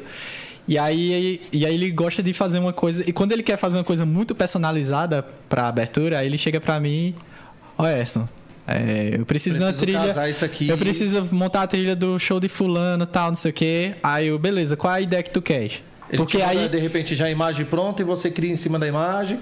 Ou do zero mesmo você cria e depois ele cria a imagem. Normalmente ele me manda um briefing, né? Ele manda, olha, vai ter isso e isso, eu tô com ideia de fazer mais ou menos isso e tal. Aí eu, beleza. Aí, Já aí eu. criou a, aí eu a já. novelinha ali musical. Exato, aí eu já encaixo a trilha, até efeitos sonoros pra casar com a animação também, já. É porque você sabe que aí daqui a pouco vai, sair, vai ter show pirotécnico, que hoje todo mundo tem, todo artista. Exato. Exatamente. E aí, e aí pronto. E eu gosto sempre de montar uma parada meio or- orquestrada. Eu gosto de fazer bem vibe trilha sonora, bem Hans Zimmer, essa galera assim, eu, eu, eu piro, eu piro. e quanto tempo mais ou menos dura pra, pra você criar uma produção dessa? Uma trilha dessa. Uma trilha dessa, cara, quando eu tô, quando eu tô no, quando eu tô numa semana boa, Comendo porque porque não é Coca-Cola. É, como não é. Normalmente é uma trilha que dura menos de um minuto, é um negócio mais rápido, eu levo aí. Também, se a ideia não for tão mirabolante, eu levo aí uns três dias. Porém, isso é três dias quando eu monto a minha ideia, né? Aí, mas o que acontece muito é, olha, muda isso, muda aquilo, tal, não sei o quê. Pronto, quando tiver o cara Aí pronto, lado, quando, quando começa. 10 dias. Quando começa esse troca-troca de, de, de ideias, aí estende mais. Mas assim, se for, ah, vamos dizer que a versão que eu fizer vai ser a que vai ser utilizada. Eu levo uns dois a três dias. E você tem Com tudo. um Fazendo, fazendo a produção, mixando e masterizando. E um pós isso, o artista, tipo, ele vem, te agradece, sabe que é você, que nem no caso do João Gomes. Não, nesse caso não. Porque já é. O meu trabalho já foi terceirizado já. É. Ele, ele sabe quem, quem, no caso, fez a, a animação, a abertura e tal, mas a parte da trilha específica, não. Porque aí já é um, um trabalho terceirizado. Terceirizado. E, e para mim, nesse caso, foi tudo bem, porque é, Underways é um brother aí e tal. E aí eu disse, não, ele chega... eu- É, é super Faço. normal. E- Aham. É normal. É tipo um trabalho Ghost Sim, Producer, sim, o que eu sim. fiz. É. Mesma E você pegada. tem algum artista de nome nacional que você já fez diretamente com ele? Fala assim, pô, o cara te procurou, quero que você faça esse trampo pra mim. Então, eu fiz o remix oficial da Kung Fu On You do Supla. E eu fui diretamente com ele. O Supla também teve aqui, que cara, hein, irmão? Sensacional. Porra, que cara, Sensacional. figura. Figura. Tive a honra de entrevistá-lo, pô. É, é- demais. o- outro dele, só ele. Oh, yes, papito! Papito. E inclusive foi, cara, foi muito bom trabalhar com o Supla, cara. Foi É, me surpreendeu em todos os níveis, assim, a, a imagem que eu tinha, a ideia que eu tinha. É uma aula. É a É uma humildade do todos os cara, né, sentidos. cara? A educação do cara. Todos os artistas deveriam aprender com ele. Ó, eu fui é, participar de uma campanha, acompanhar ele, uma gravação de uma publicidade. Eu falei pra Stefano, velho, eu vou ficar só olhando pra aprender. Porque o que ele fez Um lá. gênio. o que- em 10 minutos, em 10 minutos, ele tinha cumprimentado todo mundo do set. E O dia que ele chegou aqui, ele fez questão também de cumprimentar todo mundo. cara. É, Todo mundo, todo mundo, sem exceção de ninguém. E, e o Fenomenal. Supla, e o Supla é um cara, ele é muito inteligente. É porque a, a gente, a gente vê que quem não conhece, figurona, que, quem não né? conhece assim tão próximo pensa que ele é loucão, tal, não sei o quê, mas ele é muito inteligente e outra, que é o, o, o principal, a cereja do bolo, ele é muito mente aberta para ideias novas. Isso, é- isso é que eu acho sensacional, porque é, a gente vê muito artista é, se prendendo muito a- ao seu Ah, eu fiz, estilo, eu suas ideias. primeira e eu quero só assim. Exatamente. Não pode, cara. e aí, não de repente, pode. já tá começando a baixar e o cara não enxerga Não isso. Exato. Que tá na hora de reciclar. Exato. Cara, se eu não tivesse essa mentalidade, eu, eu nunca teria feito a minha versão de, de errado ela não tá. Que a gente ainda, ainda vai, ainda vou falar ali com a galera pra, pra gente ver como fazer direitinho esse, esse rolê. Mas se eu tivesse essa mentalidade, cara, porque música eletrônica, tal, não sei o quê, eu vou fazer o quê com funk? Não pode, cara, não é assim. Não é assim. Já tive uma mentalidade assim. Fechado, um bloqueio, Mas né? um bloqueio, exato, já tive. Que acredito que todo mundo já teve em algum momento. Mas aí você vai amadurecendo, você vai vendo as coisas e tal. Eu já, eu já tive muita ideia de, de música boa e música ruim. Hoje em dia eu já não penso mais assim. Porque. Música é música. Música é música, porque é, é, eu, eu sempre quando eu tô conversando com alguém, principalmente que esse tipo de, de conversa surge muito de quem não trabalha com música, né? E aí a pessoa fala, ah, essa música é uma bosta, essa música não sei o quê. Aí eu sempre vou lá e falo, olha, não é bem assim. Porque é, é, o que existe são realidades diferentes, realidades, gostos diferentes. Uma música pra mim pode ser muito boa pra você pode não ser. Você pode achar ela, ela não, não lhe agradar. Mas isso não quer dizer que a música seja ruim. Porque se a música fosse ruim, outras pessoas não estariam Não- escutando. Ninguém não ia estar consumia. escutando. Não ia ter ninguém consumindo. É, é, é é muito simples. Faça assim. É muito simples. E, e, e, e hoje a gente vê muita gente falando isso. É uma coisa assim que eu, eu vim do rock. Né? Minhas raízes são, são Tá do aí, rock. Agora você entrou até num ponto que eu acho que é interessante. Porra, do rock pra cá, a gente tem uma mudança gigantesca. Exatamente, exatamente. No, pô, letra, melodia, demais, né, cara? Exato. A gente pode dizer que as músicas de rock ela, no- elas são mais complexas de serem criadas de- do que um funk. Um funk já é mais simples de ser criado, mas isso não quer dizer que seja ruim. A galera gosta. Ou que seja fácil. Ou que seja fácil. Não, O- Não significa que o que não é complexo seja fácil de fazer. É, eu, eu gosto de eu gosto de assistir. Acho que a minha namorada tá assistindo a Aline. Beijão, amor. É, eu gosto muito de assistir Masterchef com ela. E aí, é, reprise mesmo e tal. E aí tem uma fala que, que o Folgaça sempre fala quando a galera tá lá cozinhando, que eu acho sensacional. Ele sempre fala, menos é mais. E isso serve pra tudo. Serve pra tudo. Muitas vezes você. Já aprendeu a fazer uma daqueles pratos loucos que eles fazem? Aprendendo, aprendendo, tô aprendendo. Tá, não. Ele passou uns dias lá no meu apartamento. Não, não, tá, não. Eu cozinhei bem. Agora os, os outros convidados aqui que ficavam bagunçando. Mas Masterchef, comparar com Masterchef. É, não mas Masterchef, calma, calma, calma. Deixa eu treinar mais. É, treinar um pouquinho Deixa eu mais. treinar mais. e, e sim, voltando à questão é, do rock. é, eu vi muito. eu- minhas raízes são do rock. E rock, você sabe, é complexo demais. e- demais. E, são obras, e são obras que você realmente bate palma. Porque é absurdo. O problema é a fanbase, né? A galera. Tem muita gente que. Eu, eu, eu, eu fico. Eu não entendo. Tem muita gente conservadora no rock. Como pode? O rock foi um dos. Faltou. Nós tivemos aqui nomes do rock e eu acho que todos hoje já têm praticamente a mesma opinião. É isso que você acabou de falar, conservadora demais e esse bloqueio Que esse bloqueio, exato. que E eu, acho que tá levando para extinção o rock. Infelizmente. Infelizmente. O, o- a, galera, a galera do rock. Pronto. Qual- o, que é que, o que é que mantém o rock hoje em dia? As bandas antigas. As bandas antigas. Porque realmente fazem um som bom, já, já tem aí décadas de, De, história de e traz história. seu público lá de trás. Exatamente. Agora eu te pergunto, bandas novas. Principalmente nacional. E aí, cadê? É porque- Onde é que tá o problema? A mente fechada. Isso. Mas estilo musical, o pessoal também tem que entender que tem seu momento. Sim, Já teve obviamente. um momento sim. do Braga Funk, já teve um momento do Piseiro, já teve um momento do sertanejo, já teve um momento do rock. Exi- Axé. Exatamente. Carnaval, quem domina? São momentos, cara. Então Exato. são momentos que tem que ser respeitados e às vezes o artista pode até adaptar em alguns momentos a, a música dele pra. Aham. Exatamente. Mas aí, aí é o que, o que me fez, tipo, desgostar muito do, do pessoal, assim, do rock, do, Então, de amigos que eu aí tenho. a gente vê, eu vejo muita galera que é do movimento, que gosta do som do movimento rock, que hoje tá justamente partindo até mesmo pra curtir um piseiro. Quem diria que um Exato. cara que, pô, ah, tava lá curtindo Iron Maiden, Guns e, e tudo, tá lá no som dele tocando João Gomes. Qual o problema, né? E não tem problema nenhum, cara. Só É, que a galera não entendeu justamente dessa migração. Sim. Que os tempos são outros. Exatamente. E não fazem essas collab, eh, pô, as parcerias que de repente trariam o movimento pra cena de novo. Exatamente. Cara, é, pronto. Já tem, já tem alguns anos aí, acho que já tem uns 5 anos. O Metallica lançou um álbum e várias músicas e tal. Muita, e foi um álbum assim que muita gente curtiu. Ah, agora é, é trashzão, tal, não sei o que. Massa. Aí eles fizeram uma apresentação, não lembro agora qual foi o evento. Aí uma das músicas do álbum, eles se apresentaram tocando com Lady Gaga. E foi incrível. E você não imagina. O mais legal é isso. Você não, você não não, você não idealiza isso. Mas aí quando Nunca. acontece, velho, é, é sensacional. Cara, eu acho que um cara que se tivesse aqui entre nós e talvez o movimento tivesse ainda muito forte, Charlie Brown. É. Ah, sim, com certeza. Cara, com certeza ele já teria feito aí com funkeiro, com pagode. Com certeza. Acredito que sim. Cara, muito, muito. muito, muito, muito sacada, muito fácil. A, a- cara a é visão que ele tinha era, era de outro nível, cara.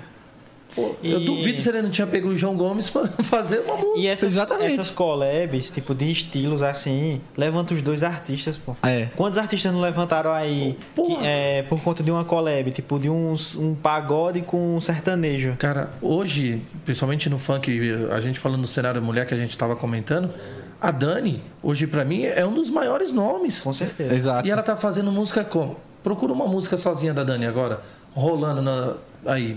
Só dela não tem. Aham. É com, ela tá fazendo com todo mundo. Com todo Mas é mundo. incrível como isso mudou na música de uns anos pra cá, porque collab era tipo assim, era só se fosse. O mesmo segmento. O mesmo segmento e outra. O, o, o outro, o artista, eu quero fazer uma collab com outro artista. O outro artista eu, Tem que eu- estar no mesmo nível ou superior. Exatamente, os caras só queria pegar gente gigante. E Hoje não. Hoje não. A gente vê Isso muito é- artista aí que, pô, até fortalece o pequeno, o pequeno tem um contato, vai lá, faz a parada. Sim, sim. E Isso é muito importante. Isso é importante. Isso precisa ser no- normalizado cada vez mais. Se a gente observar o piseiro, o cenário piseiro, as collabs entre João Gomes, Tarcísio do Acordeon, Vitor Fernandes, fez um, um elo tão grande entre eles que Cara. todos estão lá em cima. Você conhece a história de- do João Gomes, antes do sucesso, do Tarcísio? Sim, sim. Cara, Tarcísio morava aqui em Osasco. Ele foi sanfoneiro da minha irmã. Olha aí, ó. Porra, Pois é. Maluco, cara. M- E muito isso é louco. massa. Isso, É isso muito louco, cara. Pois é, é. muito louco. É, eu- eu- é, isso, é, isso é tão louco que eu tenho um colega meu que ele fez uma festa de aniversário.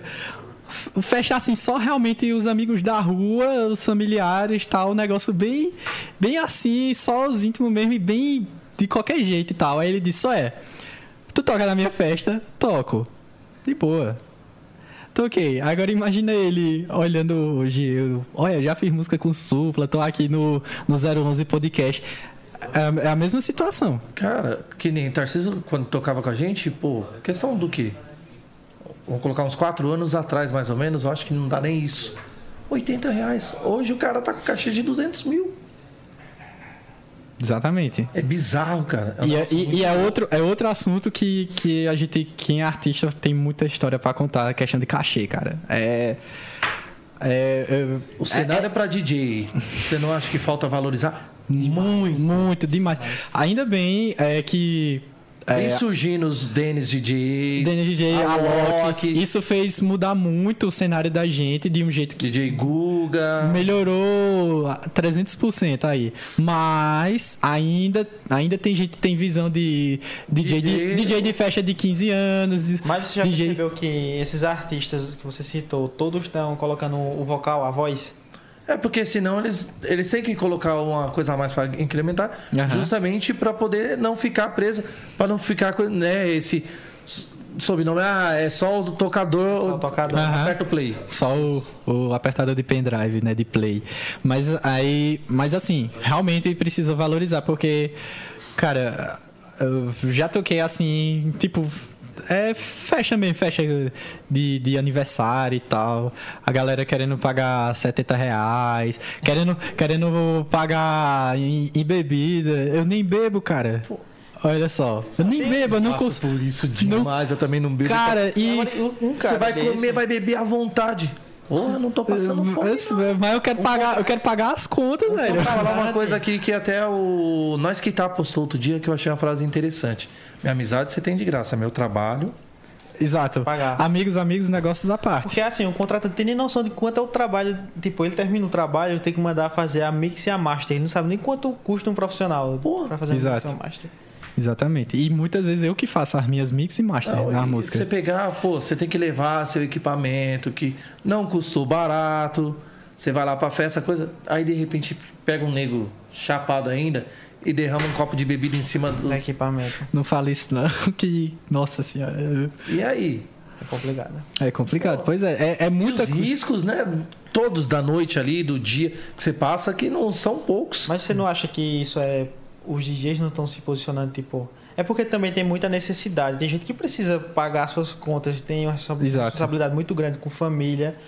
Mas se todos os DJs se posicionassem quanto a cachê, será que isso não melhoraria? Ah, cara, eu acho que a, a categoria num todo, boa parte, ela já se coloca como um sub.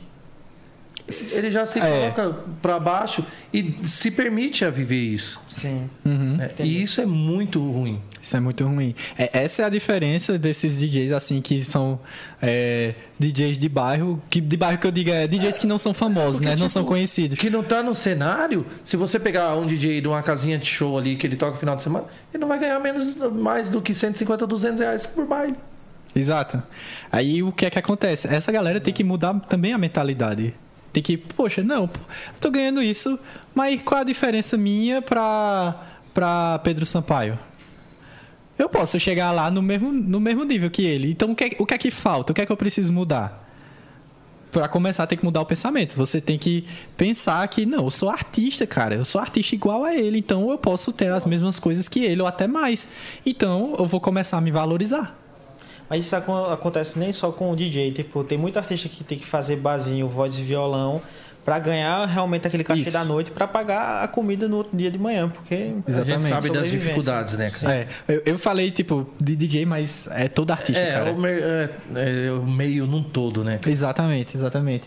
É, é, e é complicado assim, porque a gente, a gente vê gente próxima, né? A gente tem, tem um, um conhecido da gente que, que é, canta, toca e tal, que ele passou muito por isso, de tocar em barzinho e tal. Acredito que a maioria dos maioria artistas- também, é. Aí, o cara que passa pelo baile passa por tudo, velho. Pois é. Aí. cara, e falar pra você, é sofrido ao extremo, porque, tipo, você vai tocar no barzinho, você não vai tocar menos de três horas Não à vai. noite. E, e já é um, já é um, um tempo Pô, assim. o cara tem que estudar absurdo. pra caramba repertório. Além de tudo, no barzinho, o cara chega ali, ele tá tomando uma cerveja, ele quer chegar lá no, artista ainda, ele quer pedir a música, e aí do artista se ele não souber a Se música não- que ele quer. É, é, é outra coisa que, que eu bato muito na tecla com os meus amigos mais próximos. Aí Eu fico, pô, cara, não pede música, cara. Porque se você pede música, você tem a sensação de, porra, meu show tá ruim, é. E, cara, se você quer escutar tal música, então você vai lá ver, paga pra ver o artista dessa música.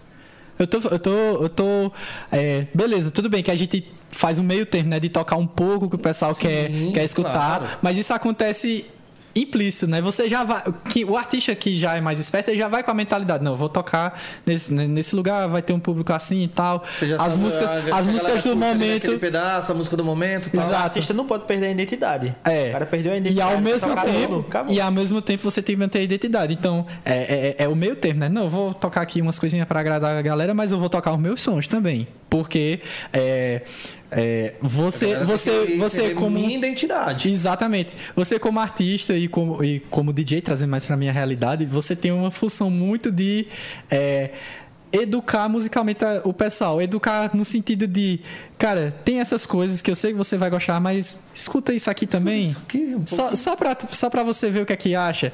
E é numa dessas que às vezes a galera. Pô, da hora, velho. Aí às vezes é, um, às vezes é o, o- sua identidade e seu som que faz com que quando você termina o seu set, a galera lá na pista, quando vai entrar o próximo artista, pega e fala. Porra, velho, esse DJ aí, muito foda, velho. Tocou Muito, esse muito som bom. assim, eu não esperava tal. Essa música eu não tinha ouvido ainda, que música foda. É, ou então, porra, o cara tocou, feito eu já fiz muito, porra, o cara tocou Link Park, velho, em eletrônica. Porra. E já aconteceu, cara. Aí por isso que quando eu falo educar musicalmente é nesse sentido. Pô, a gente faz o agrado que tem que ter Se e é bom. tiver link em eletrônica, eu quero, hein? Ô, Eu quero, hein? Eu vou cobrar, hein? É, o que acontece também é porque existem contratantes e contratantes, né? É, É, tem isso existe o também. contratante que contrata o artista para ele reproduzir o som dele e existe o contratante que pega o DJ e coloca ali, ah, vamos botar pra ele fazer música de fundo aí do bar. Aí por isso que também tem essa desvalori- desvalorização muito grande, Aham, né? E é Exatamente. difícil, né, cara, lidar com isso. É muito Você difícil. cons- conseguir mudar essa imagem pra você mesmo. Como que foi esse processo de, digamos, sair do barzinho pra ir pro cenário? Aham. Então, cara, é, é complicado porque, pra mim, assim, especificamente falando, é, lá de, de Pernambuco, Nordeste, música eletrônica é um negócio, existe, mas não é uma cena tão forte feito aqui. É pequenininho. É, é, um, né? é, é muito nichado, é um grupo muito, muito específico. Claro, tem eventos, tem, tem muita rave lá, né? Que toca muito os prog, os psy lá, que a galera gosta pra ficar fritando e tal. Mas a- ainda assim, Até tipo. aqui o cenário diminuiu muito, porque aqui antes a gente tinha muita rave, tinha Aham. muita coisa. ó, aquele. Porra, a festa da Skull Sensation, que era Sim. muito boa, pô. Tinha muita festa eletrônica aqui boa. Até isso tá morrendo, né? É, é, tá, tá. Eu acho que também a pandemia deu uma quebrada É, mas- pra todo mundo, é, né? Sim, mas até antes mundo. da pandemia eu- Tava, eu é. sentia já uma necessidade. Aham. E aí, aí pronto, aí, já, aí a gente já, já começa essa dificuldade daí. Pô, a região que eu moro tem uma certa dificuldade para consumir isso. Aí já começou já as dificuldades daí. Felizmente, surgiram algumas oportunidades até por lá mesmo. E aí eu já toquei já em, em evento só de eletrônica. Aí já é o público, você tá na zona Aí de você tá conforto. é. Você pode você pode fazer qualquer coisa lá que o pessoal uh, vai curtir. É, mas foi uma transição difícil, porque, cara, é, a valorização é um negócio muito complicado. Eu, eu, sempre tentava, é, de alguma forma, me valorizar. Não sei se na época eu fazia do jeito certo. Porque às vezes eu, eu, eu já fui muito assim, ríspido assim com o pessoal, né? De, Chutar de, o balde falou, é X. e é, é esse valor, não vou tocar três horas, porque esse, esse, esse tempo é absurdo, que, querendo ou não, meio que é. Você se cansa, o, o público cansa de ficar olhando sua cara. Aí teve, teve muito isso que, que no começo eu tentava fazer, às vezes dava certo, às vezes não. E, e cara, o, o, o, o que fez assim eu começar a realmente sair de festas, né, de aniversários para Pra ir pro palco. para ir para um assim. palco mesmo, foi justamente a produção. Eu criar a minha identidade e minhas músicas. Que, aí Que é o diferencial. A curtir, porra, vou lá ouvir o E, do cara. exato. E principalmente na minha região, que é carente de DJs produtores.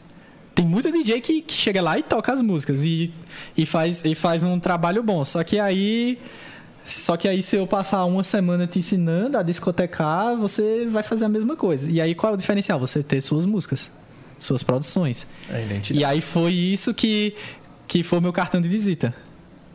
Olha, eu faço minhas músicas, cara. Tem essas músicas aqui. Ouve aí. Ouve aí. Eu tenho um perfil no Spotify, perfil verificado.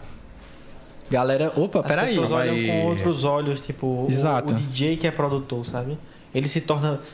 Eu não sei nem se a palavra é essa, mas é mais artista. Por mais que artista é artista, não tem como dizer que você é mais artista do que ele. Aham. Mas para as É mais validado. para o público geral, se- e falando de uma forma mais direta, as pessoas olham com outros olhos mesmo, assim, diz, caramba, ele faz a música dele, e esse não, então vou contratar ele. E você lembra das maiores dificuldades que você passou para engrenar na carreira? Cara, é. É uma dificuldade assim que é, até eu enfrento um pouco atualmente, que é ganhar mais visibilidade. De, de pouco tempo pra cá foi quando eu comecei, foi quando eu comecei a sentir um pouco de diferença, mesmo que, que ainda pequena, mas essa ainda é uma dificuldade que muita gente passa no começo e muita gente continua passando. A, a gente vê que realmente até artistas grandes passam por essa dificuldade de, de ser visível. fácil. Não é Não é fácil, é um trabalho constante. Chegar é difícil e manter, eu acho que é muito pior. É, exatamente. Que até foi até um papo que eu tive com o Supla. Quando eu fui, fui, na, ca- fui na casa dele. Tá com uns três dias que eu fui, mais ou menos. Porra, que honra. né? Cara, e aí e a gente trocou ideia e tal. E aí eu, eu falei justamente sobre isso, da questão da, da visibilidade e fama tal. Aí eu comentei, né, pô, é, assim, tá, é, é difícil assim tal, que eu tô. Eu tô começando assim, eu tô. tô no meio do caminho engateando. Já já, já eu já tô começando a andar. E tal. Aí ele pegou e falou, pô, mas eu vou te falar. E quando o cara já é famoso? E aí? E aí a gente ficou trocando ideia em cima disso.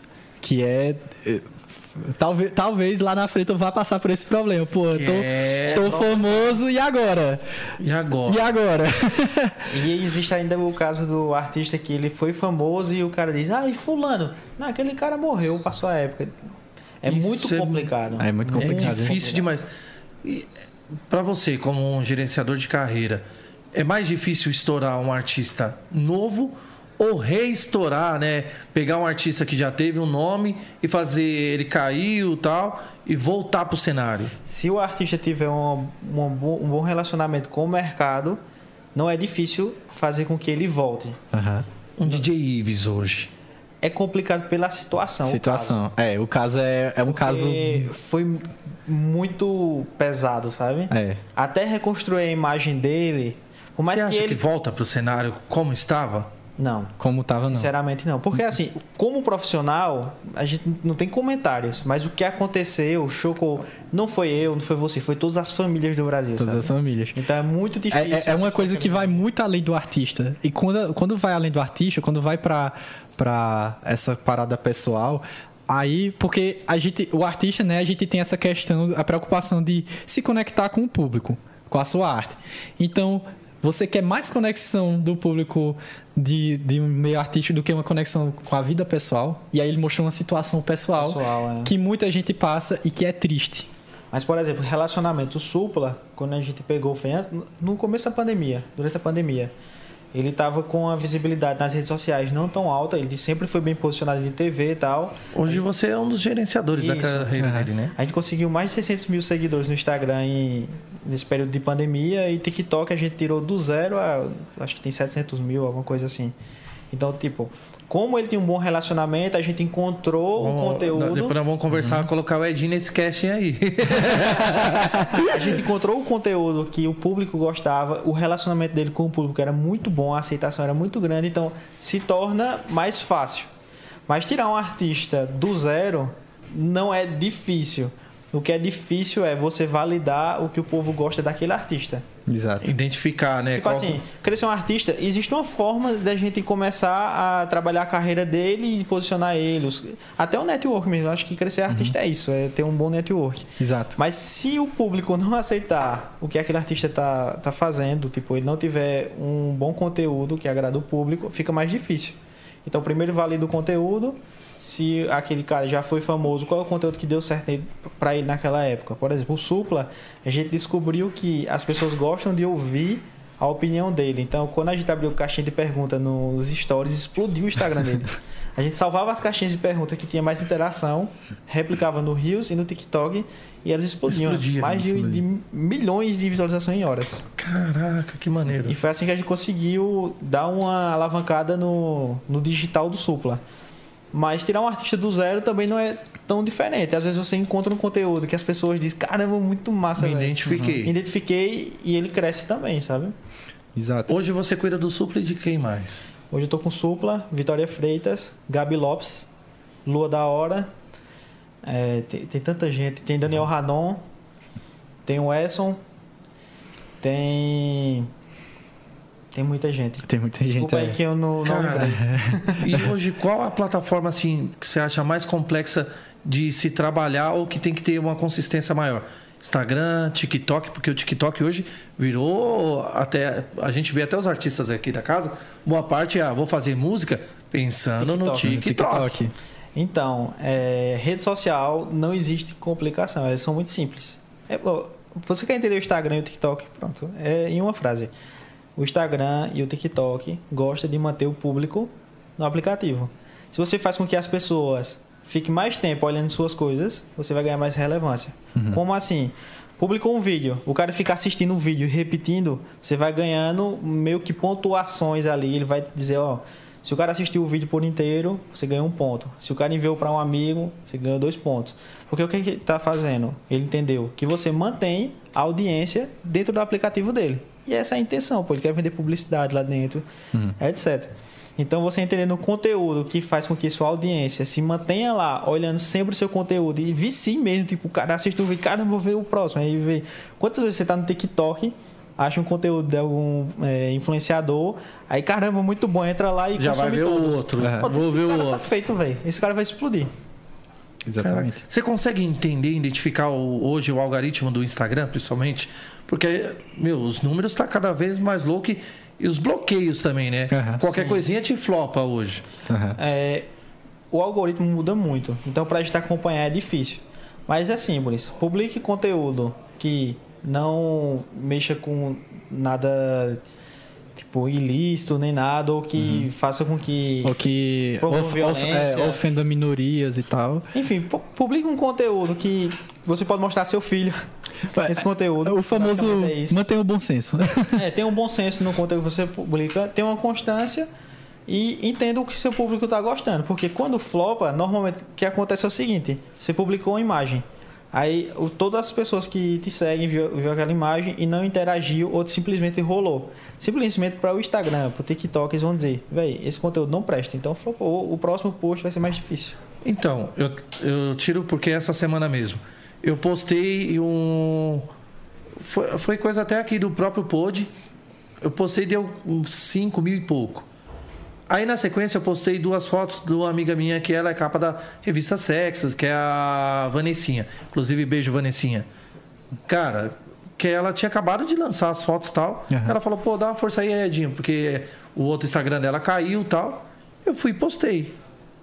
38, 40. É, ele segurou aí por conta do conteúdo. O conteúdo. É um conteúdo Agora- mais apelativo. Aí, Cara, mas não, não tava nada explícito. Pô, ela tá de biquíni. Mas Mas não dá pra entender, velho. não dá pra É entender. porque existem outros conteúdos, pessoas com- de biquíni que estão explodidas, não dá pra entender. Então, é isso que eu que- fico tentando entender e não consigo. É, Dia desses Você a gente... foi premiado. dia, desse, dia desses a gente, a gente viu um vídeo nada a ver. Foi um vídeo de um cara cortando uma carne e tinha 2 milhões de visualizações. E é só isso. Ele só Cara, meu- tira lá, começa a cortar um Meu negócio completamente aleatório. Um vídeo meu, eu jogado no sofá, cochilando. Meu cunhado foi lá e gravou com aquele áudiozinho quase sempre sobre o efeito das drogas. 1 milhão e 800. Aí o que é que aconteceu? O áudio estava em alta, provavelmente, que tem como você visualizar isso. Pior de É, tudo que já tinha passado esse áudio. Mas se era um áudio que já bombou antes, ele tem força. Então, vamos supor, o TikTok ele vai dizer, caramba, esse áudio tem força.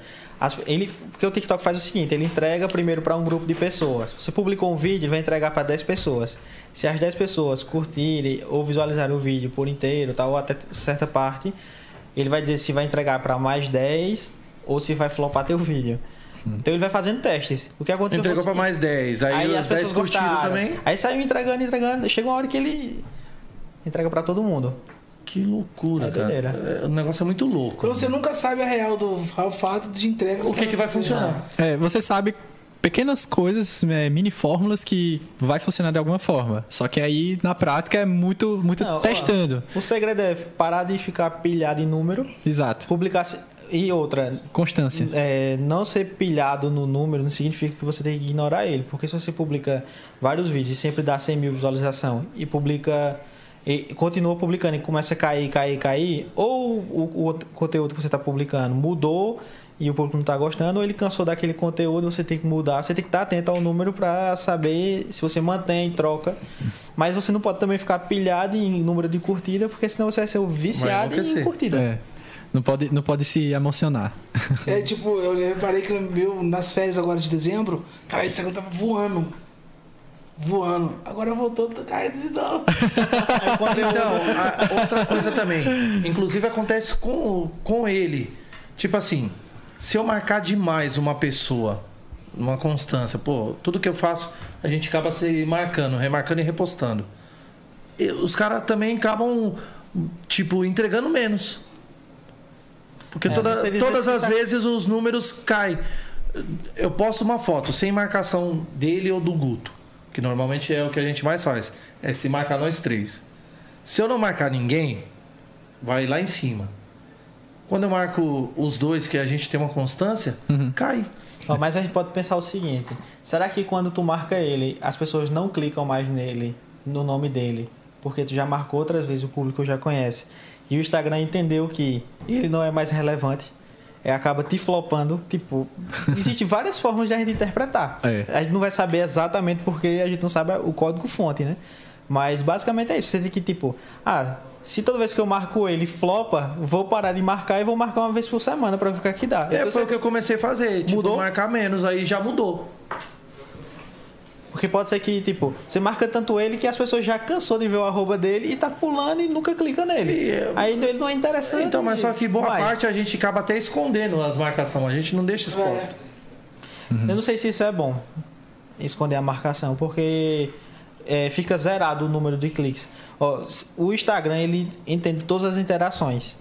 Se você curte uma foto, ele conta lá, ó, curti uma foto. Se você envia para alguém, conta uma interação. Talvez se você esconde o arroba do cara, não conta a interação, ele pode te flopar também. Isso é uma coisa que eu tô viajando aqui e pode ser real. E pode ser nada a ver também. Pois é. Cara, é muito louco esse negócio pra você tentar entender os números, principalmente do Instagram. Acho que o Instagram tá com muita graça, tem que ver outra plataforma e derrubar ele pra ele ficar na manha. É, inclusive tá vindo um aí, né? Não, se o TikTok lançar stories já era. Se tiver uma opção de, de stories do TikTok, de aí. postar foto já era. Aí... Não precisa nem de foto. Nem foto, só o stories Não mesmo. era quer ver isso mais não, pô. Já. Se tiver stories, já era, velho. Já era. Foto O é, no- hoje- na gringa o TikTok monetiza, aqui no Brasil não, né? Ainda não, mas eu acho que logo, logo. Eu acho que eles estão vendo questão burocrática, porque tu sabe, né? Imposto e tal, é Aham. só facada, né? O que, o, que às vezes, o que às vezes a galera consegue ali, um pouquinho, alguns, alguns reais ali, é live. Faz live, aí o pessoal faz os donates lá e tal, aí no TikTok mesmo. Aí consegue. Agora, monetizar de outro jeito, não, não ainda. Eu acho que essa parada de monetizar, tipo, tá acontecendo agora com alguns influencers para eles trazerem mais audiência para a plataforma do TikTok. Tipo, muita gente tá vivendo de indicação do TikTok, bota na base de fã do Instagram para ir no TikTok usar o código e vive disso. É. É uma forma recebe um dinheiro, né? Recebe muito dinheiro. Recebe recebe um dinheiro. dinheiro. Aham. Ô Edson, e fala pra mim aqui, já tá fazendo os bailão já nas boates? Como é que é? Ou, Cara- só- ou você prefere ficar só na parte de produção? Não, cara, eu já toquei algumas vezes, eu tô com saudades de, de tocar em eventos.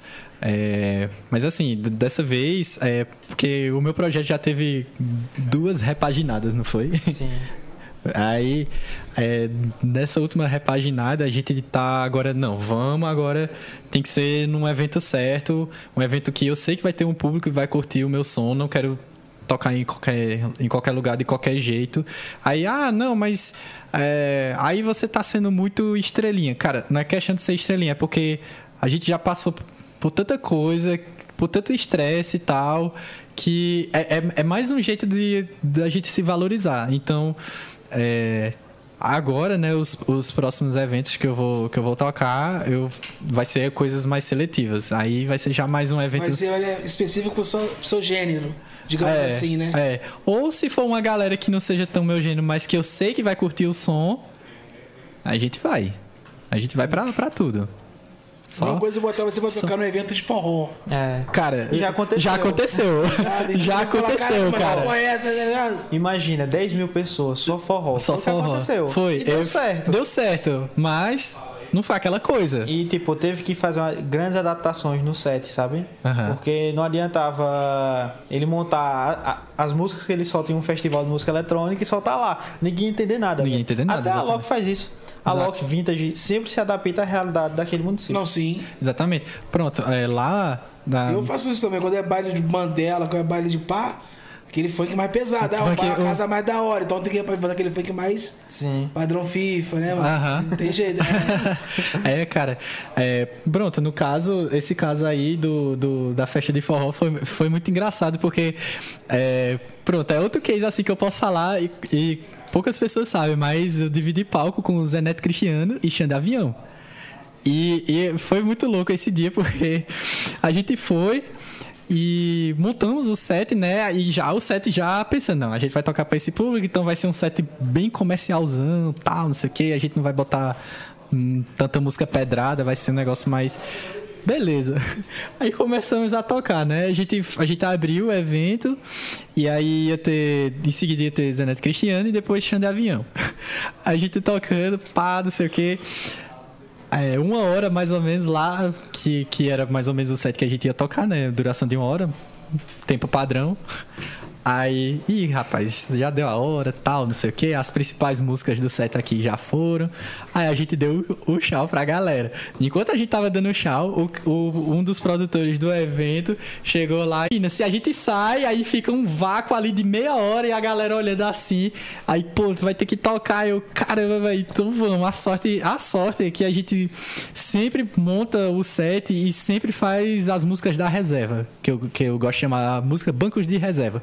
Que são aquelas músicas que você que são músicas extras, que às vezes você, eita, precisou dar uma estendida, aí usa essa música. Ou então, cara, eu tô sentindo a vibe da galera mais ou menos assim, tem uma música que eu deixei ali na reserva, pá, já coloca. Aí a sorte é que a gente tinha um, um bom banco de reserva, aí a gente conseguiu estender quase mais uma hora aí. Deu uma salvada boa no evento, porque tava o pessoal ainda terminando de montar o palco pra Zenete Cristiano. Caraca, que loucura. É, lou- loucura, loucura. E foi um negócio assim na hora, ninguém tava esperando. Foi o foi, é, foi o meu segundo show de público grande. Assim, público pegando 10 mil pessoas. E eu su- super nervoso, eu, caramba, velho, e agora? Não sei o que. Não, vamos, a gente desenrola. Aí acontece dessas coisas assim. Mas assim, não era o meu público. Porém, foi um, foi um evento bom. Assim, eu senti uma boa. é, o pessoal recebeu bem. Não era como. Uma boa vibração. Não era como eu esperado, o que eu, o que eu acharia muito legal, mas pra todo o cenário lá, eu olhei assim, eu saí super feliz. O É pessoal porque a curtiu. comunicação, tipo, pré- pré-evento, tem que ser muito bem alinhada do artista. Aham. Porque não teve um desfoque muito grande quando ele entrou no palco. Porque as pessoas, antes de ir pro evento, acabou acessando a rede social dele pra ver o que é que ele fazia, qual o estilo que ele tocava. E Uhum. meio que já entendeu, sabe? Então, sempre que o artista for tocar em qualquer lugar que seja diferente, ele tem que meio que preparar o público pra dizer, olha, eu, eu vou chegar com isso aqui. Com isso aqui. Por mais que adapte, mas é isso aqui, velho. Exatamente. Então, isso. a aceitação é bem maior, sabe? É, foi, foi, pronto, outro caso muito, muito, é, assim, parecido e, e é um caso, assim, mais fechado, foi é, quando a minha namorada, ela fez um evento comunitário lá no bairro dela, que é um bairro, assim, bem comunidade mesmo, né? E aí eu olhei assim eu falei pra ela, olha, você sabe como é que é o, o meu rolê. Ela disse, não, você vai fazer seu show. Aí eu, beleza, então já sei o que é que eu vou fazer. Aí eu fazia stories mostrando é, músicas minhas e tal. O pessoal, ela replicava meus stories, o pessoal ia lá, via. Pronto. Quando eu cheguei lá, o pessoal já sabia o que é que, o que, é que ia rolar. E foi super de boa. Claro, sempre aparece o pessoal, ei, pô, vai ter um. Tem, tem um brega funk aí e tal, não sei o quê. Aí eu disse, não, só eletrônica A e pior tal. coisa do mundo. É. Aí você tá tocando a porra do. Já aconteceu comigo direto. Você vai você- fazer. Porra, intervalo da banda de forró. Nossa. Porra, toca aquela do pisadinha do fulano e tal. E falei, porra, dá vontade de falar assim, porra, com todo respeito, vai tomar no cu. É, com todo respeito. Galera, sempre pede aquela que você não tem. Aí chegou a época, é- chegou a época que eu falei, vou- chegou a época que eu falei, não quero fazer mais porra de aniversário, mais casamento é o caralho, eu vou fazer meu baile funk mesmo. É, pois Eu é. fazia muita festinha de aniversário e Mano, casamento também. Que é muito ruim. Ah, que- a, a gente que é DJ, faça, Aquele faça direto até chato hoje. que acha que é o cara. Ei, pô, toca tal coisa, eu, caralho, velho, tu não tá gostando do meu som, não? a vontade de responder é essa, mas o cara não vai ser mais educado, né? Não, e o pior não. é quando é um familiar do aniversariante ou dos noivos e ele encosta do seu lado, aí tanto ele encheu o saco, você tocou a primeira. Meu irmão, você já se lascou, porque não vai É, a primeira. pois é. Você vai pedir a outra, a outra, a outra, e vai ficar te perturbando a noite inteira ali. Como é que você é. lida com isso? Eu me dar um ódio do caralho, eu já botar. Não, cara, nossa, eu, eu já boto já o pessoal assim pra ficar perto do palco e diz, olha, se alguém subir aqui pra conversar água e pedir música, já barra já. Não, já pra eu evitar. Já falava, eu não toco. E o cara já. já Não, eu falo, mas pra, né? pra evitar o constrangimento, que eu, eu não gosto de ser o cara chato. Às vezes a gente tem que ser, mas eu, eu prefiro evitar ser o cara chato. Aí pra evitar disso, eu disse, não, bota alguém pra ser o segurança Segura do palco e pra evitar. Porque aí, porque aí ele vai ficar puto com segurança e não comigo. Não vai cara sair já- falando mal de mim. Já Exato. modelou o show. O cara já, tipo, adaptou todo o set já pra atender aquela, aquele público. Ele Aí já o tem ideia do que ele vai fazer. Aí, aí chega um peru. Ei, pô, toca tal coisa. Porra, velho. Mano, e sempre é aquilo que você não tem.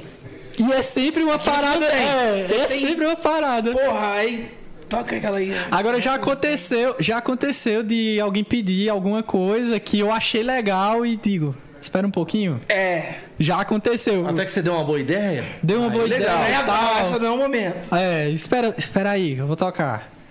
Aí acontece, mas ainda, mas querendo ou não, vo- você fica feliz porque o cara dá uma sugestão boa e às vezes você tem também a música. Aí você, pô, legal.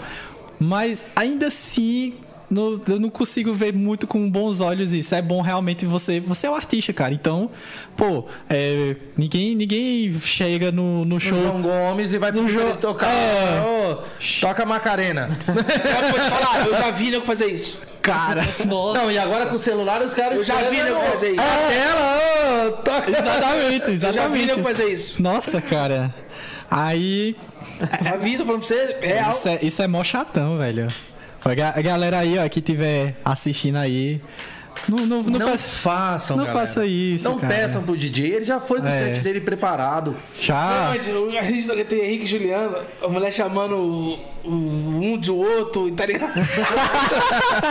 Pô, mano, ele Ah, você viu eu noção. começando aqui, trocando nome também. Não, mas aí Você falou não parecido, a mulher tava chamando. E o cara, tipo assim, eu tava no palco, ele passou por mim e ela logo já era o camarote, em cima do palco mesmo. O cara passando e ela chamando ele do nome. Ele nem aí, tá ligado? Não, meu nome? Meu nome você sabe?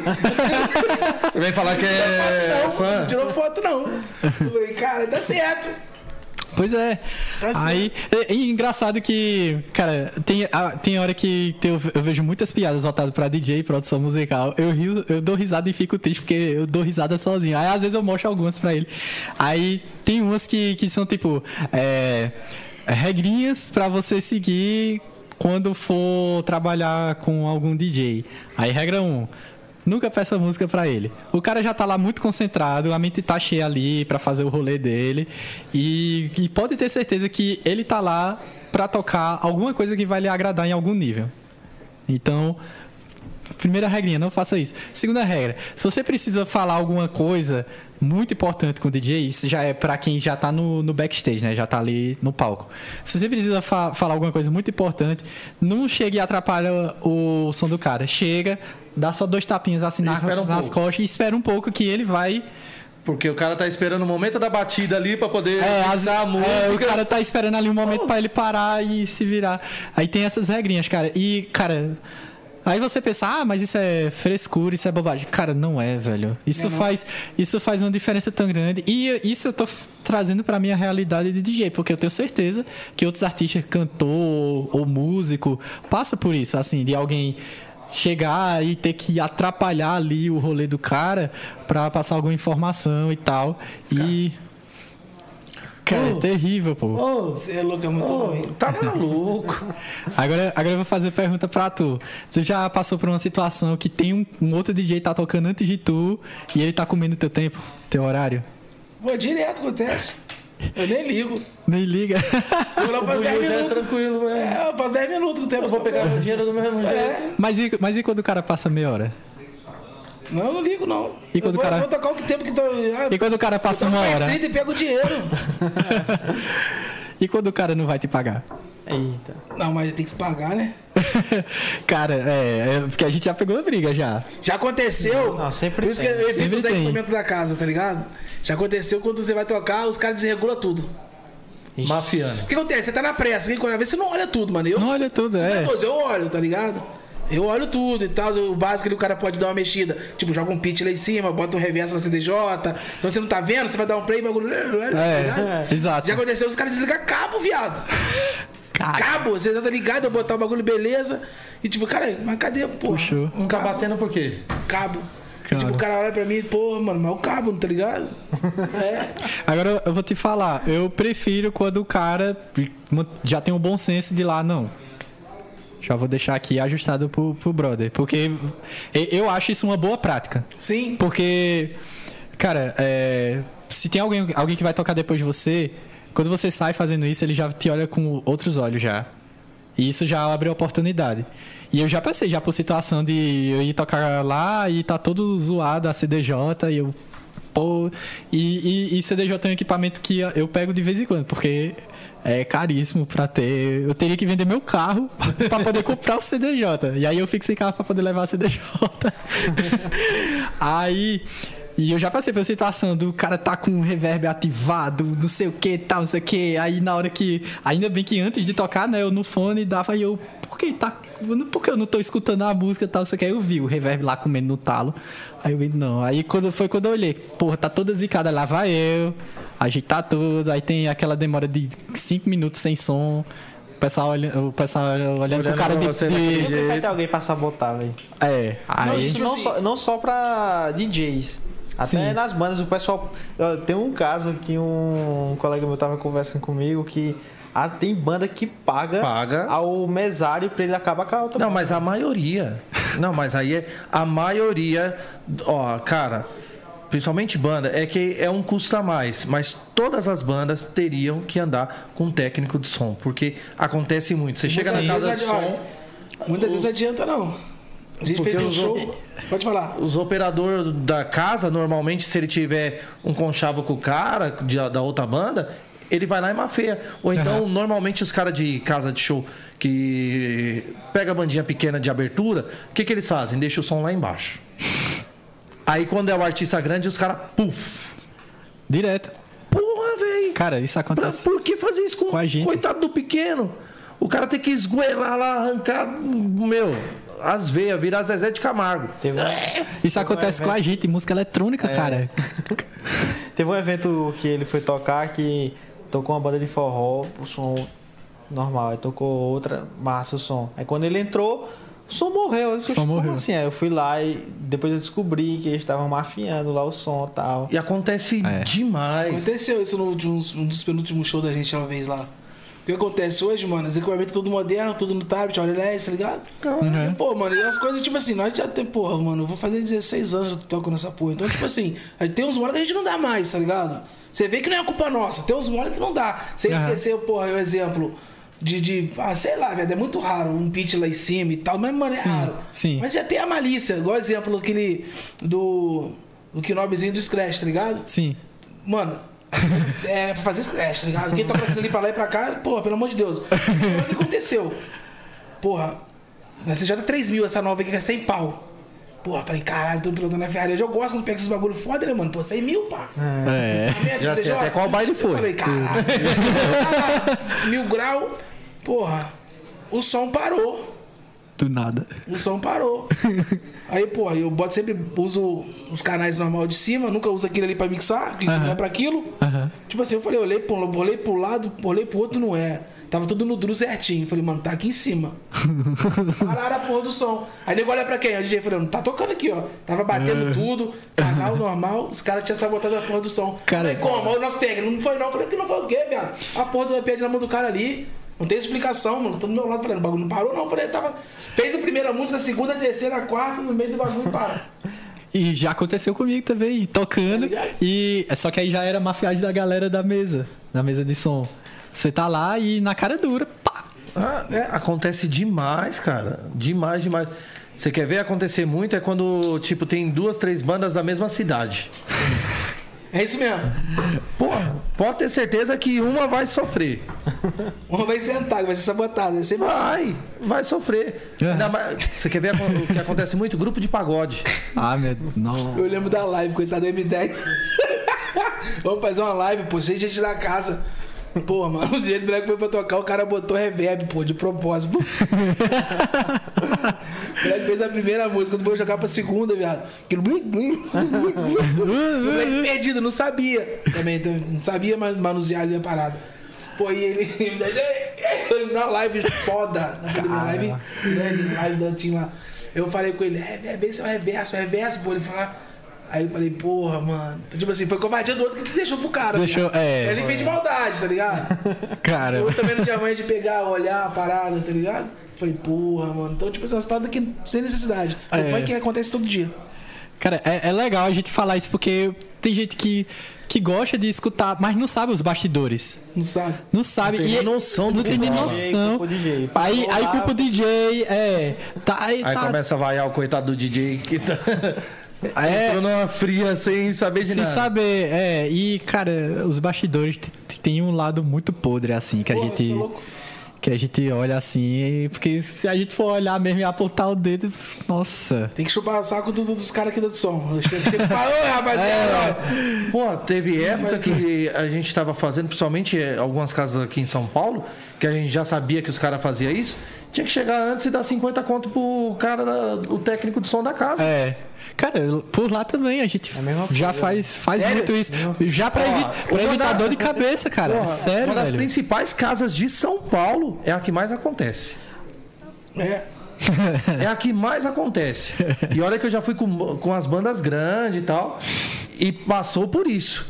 Se não chegar lá, ó, toma, ele não abre o áudio. E não é só som, não. É, também é o pessoal da iluminação também. Sim. É comprada pra sabotar. Apaga o palco. Tipo, o cara tá lá. Paga, paga, continua aceso. Só tem um- um- uma luz assim. Uma luz, é. Nossa. Cheio de painel de LED, de, de tudo lá. E o cara só tem uma luz, velho. Fala que não tem como ligar, que é, da banda principal. É da outra banda. Aí é da banda. É, é. O técnico dos caras não, não tá aí ainda. Mano, é podre esse meio de evento, cara. E aí a gente volta para o que falou. É, é realmente bom. Todo mundo tem que ter banda e até DJ também ter o seu técnico de som lá para evitar esses BO. O técnico ele vai e, chegar e já vai identificar, né? e o técnico audiovisual para cuidar do, do LED, se caso o evento LED tenha LED e luz. Mano, é. é, o- é o, é o certo, mano. O que, que é da casa aqui, linkou os equipamentos, os técnicos. da- da- Irmão, 100 metros daqui, daqui. Agora daqui pra cá é comigo. Aham, Tchau, obrigado. Agora é minha vez. Se não Exato. for assim, não funciona. Os Muitas- perto. Muitas bandas lá, eles praticam o seguinte: eles têm a própria mesa. Chega lá com a mesa deles antes no evento e deixa tudo pronto deles. Então, tipo, na hora que vai trocar o show, eles só fazem Mas a mesmo troca assim. de conexão. Ah, mas mesmo assim os caras assim, é o ainda. que Ah, Porque É, que nem verdade. a gente viajava, eu viajava com a Deja Vu e tal, anda com a mesa digital, ele anda com todo, todo, todo o esquema dele. Ali, o, o Juninho Portugal, ele controla tudo. Ele viu como que é a parada. Pô, e mesmo assim, a gente passa por isso. É, porque assim, ainda mais hoje que é tudo, porra, o É Arilés, que nem ele falou, o cara tá com o tablet lá do outro lado, só que, ó, puf. Você pega essas controladoras novas XDJ, própria CDJ, pô, 3 mil, mano. Aham. É um aplicativo que você bota no celular, mano, que você mexe. Mexe. Mexe. O É bagulho mutou aqui. Eu falei, caralho, mas como? bizarro, velho. Sozinho, essa porra. Sozinho, o bagulho mutou. O cara chegou lá em cima lá. Fez, fez nada. Não fez nada, Tá né? arrumado, mas voltou. Eu falei, mano, viado, pelo amor de Deus, eu sou tão capaz assim, não. Não chama de na cara. Mano, não não faz isso comigo. Pô, eu tenho 16 anos, fala assim. Eu consegui você tocar e esqueci de botar música, porra. Tô dando play aqui, mas não tem música, caralho. É um bagulho simples, tá ligado? Não tem como. Eu falei, Exato. "Mano." Aí eu falei, caralho, mano, os caras são filha da puta. Aí a gente descobriu por quê. É. É. Tipo assim, no repertório tinha música do outro do, do DJ que tava nesse evento que ia tocar. E o moleque tava puto pra caralho. Cara, é outra coisa. Aí, ó, é Mas, mais. a gente não sabia que o cara tava na Que- festa. é. Se Não. soubesse, não tocava. Não, beleza. Aí. Mas é, mas é outra coisa que é. Nossa, que a gente que tem que. Eu não acredito que tem que falar isso. Mas, cara, se você vai tocar num evento, você é DJ. Você vai tocar no evento, aí nesse evento que você vai tocar, já, aí tem um DJ que é, pode, pode ser que seja o headliner né, do evento, já é um DJ já com nome aí e tal. Não toque a música do cara. Não faça isso. Não faça. É nem ah, não, mas eu queria. A, a banda de abertura, ela vai É. tocar a música do, do próximo artista. Não faça. Ah, não, mas eu quero homenagear. Não, velho, você vai, você vai arrumar. Você vai se queimar pra sempre com o cara. O cara vai detestar isso. E a gente já viu acontecer. Já. De gente assim próximo da gente, DJ. Aí vai tocar. Aí tocou a musiquinha do, do cara lá, que também tava no coisa, e eu olhando assim, o cara. Não, o, ca- o- o próximo artista fica morto, velho. Fica morto, é. Esse é isso, esse dia, mas a gente não sabia. Não, mas aí. mas aí É é. nada, você é danado, Buiu. Você fez de propósito. a gente não sabia que esse cara. Não, mas isso é. Evento, viado. Desse evento, mano. Mas aí é outra situação, cara. Aí é outra situação. Você era uma festa de aniversário do, do, do YouTube, tá ligado? Até famosa e tal. Aí, tipo, mano, eu não sei, ele- na verdade, nem ele sabia quem tava e quem não tava. Mano, você é louco. Aham. Eu só, só tava pinote. Cara, isso me lembrou também de uma vez que aconte- aconteceu uma situação parecida que eu fiz, porém era diferente o contexto. É, que eu já toquei no mesmo show, no mesmo evento, no mesmo palco que Hungria Hip Hop. Olha só que, que É, loucura. E tu soltou um remix. E eu soltei o remix. Foi, é, cara, foi, foi muito louco isso. Foi um show que, que, que o Hungria foi lá, lá, na, lá onde eu moro, Caruaru. E, e a gente pegou e fez, cara, a gente tem que aparecer nesse evento pra tocar. A gente conhecia algumas pessoas que estavam ali nos bastidores do evento e tal. Aí foi jogando papo, ah, tem como encaixar tal. Outro artista também, que, que vale citar, Tinho WT, salve aí, Tinho. Aí, compositor estourado, faz várias obras aí, que acho que vocês sabem das composições dele. E eu tocar nesse evento. Aí a gente chegou, Tinho, tem como tu ceder meia hora do teu show pra gente tocar? De boa. Massa. Isso era o quê? Quatro dias antes do evento. Do nada, assim, né? Quatro dias. Beleza, já conseguimos uma coisa que a gente queria. Aí eu, vou fazer um remix de, de uma música do, do Hungria. Pá, pá, pá, pá, montei eu, pronto. Já, já, já tá engatilhado aqui agora. Toquei lá. Meu, cara, a, a casa, pô. Foi a hora assim que eu pensei, pronto, a gente vai morrer aqui agora, vai cair tudo, porque a galera enlouqueceu, pô. Ah, eu daí meti o remix. Só que aí Porque o não contexto atrapalha. não Que atrapalha. é outra versão da parada. É. Exato. Foi até um remix de é, Beijo com Trap, que tava estouradaço na época. Do, do Gria Hip Hop. Aí, nossa, velho, a galera começou a gritar, a cantar, que olhar assim, pronto, Não, fudeu. aí você deu a energia até pra galera na hora que o cara subir no palco. Exato, exato. Aí pronto, velho. Aí foi isso. Vê que loucura. Até então é suave, mano. É, né? Não atrapalha É. muito a performance do cara. Ser louco, mas. Falando ser louco sem sair também dá pra fazer, não. É Não, louco. mas aí quando é, quando é outro DJ, que é o mesmo segmento que a pessoa e tal, aí. Aí é embaçado, né? Dá, dá, Não dá. Não dá mesmo. E aí, galera? Manda mais? Tem, tem, perguntas? Like, dislike aí, ô Nick? Ah, preparou aí já? Olha. Vamos pro nosso like e dislike? Vamos. Pega aí, Buiu. Já sabe como funcionam, né? Não. Vão aparecer Vamos lá. algumas figuras aqui, tá? Fotos de alguns artistas. E aí vocês vão dar like ou dislike. Like é se você gosta, o porquê, tal, elogiar a pessoa, ou dislike. tipo, é claro que você não gosta do Supla. Você vai dar dislike pro Supla, né? Brincadeira. Todos os likes, até, Todos os cara, até likes. eu. Milhões É. de likes. Cara, Supla. Sem comentários. Eu, eu, voto, eu voto. Eu só tenho um comentário pra fazer, que é repetir o que eu já falei no começo. Todos os artistas têm que aprender com ele. É verdade. Só. E aí você pergunta, aprender o quê? Vá atrás dele e descubra. Você vai entender. É monstro. Papito! Sa- Salve, papito. Boa. Próximo, Niquezeira. Aê. Eu dou like. Eu dou like. A Loki. Dou like. Ele tem que ser respeitado porque ele Sim. levantou a música eletrônica, velho. Com certeza. A Loki, cara, a Loki ele fez uma coisa absurda, né? Que é, bota, foi colocar o, o Brasil no mapa da música eletrônica a nível mundial. Já tínhamos artistas eletrônicos antes de Alok. Tínhamos Felguk, Felguk tem mais de 10 anos de carreira. Sou fãzaço do Felguk, cara. Já é, tirei foto com ele, já fui em shows. é, e já fazia nome na gringa. Só que não era tão popular. A Alok ajuda a popularizar. Isso é uma coisa boa. E além disso, né? é, ele, assim, o conjunto da obra do artista, ele é incrível, assim, tem muita coisa pra aprender. Até como pessoa mesmo. Até- é. Mas teve essas tretas aí. É, e é, e, e é como eu falei, são tretas que o público não liga. Só quem liga é quem é produtor, quem, quem vê mais coisas bastidor. O público tá nem aí. Apesar disso, cara, todos os likes também pra Loki. Boa, like pro Alok. Próximo, Nick. Cara, Eu não sei quem é. eu também não sei. Quem que é, Nick? Isso aí. Ó, eu, eu não conheço, sinceramente. conheço. Então vamos pro próximo. Vamos ver, você também não conhece, não. Esse aí. Ele ele vai dar like, ele vai dar like. Por que dislike? Tem que falar por quê? Tava assim, ó. Não vai sabonetar Então, uma hora dessa, então, né? então. é porque eu não gosto de falar de política.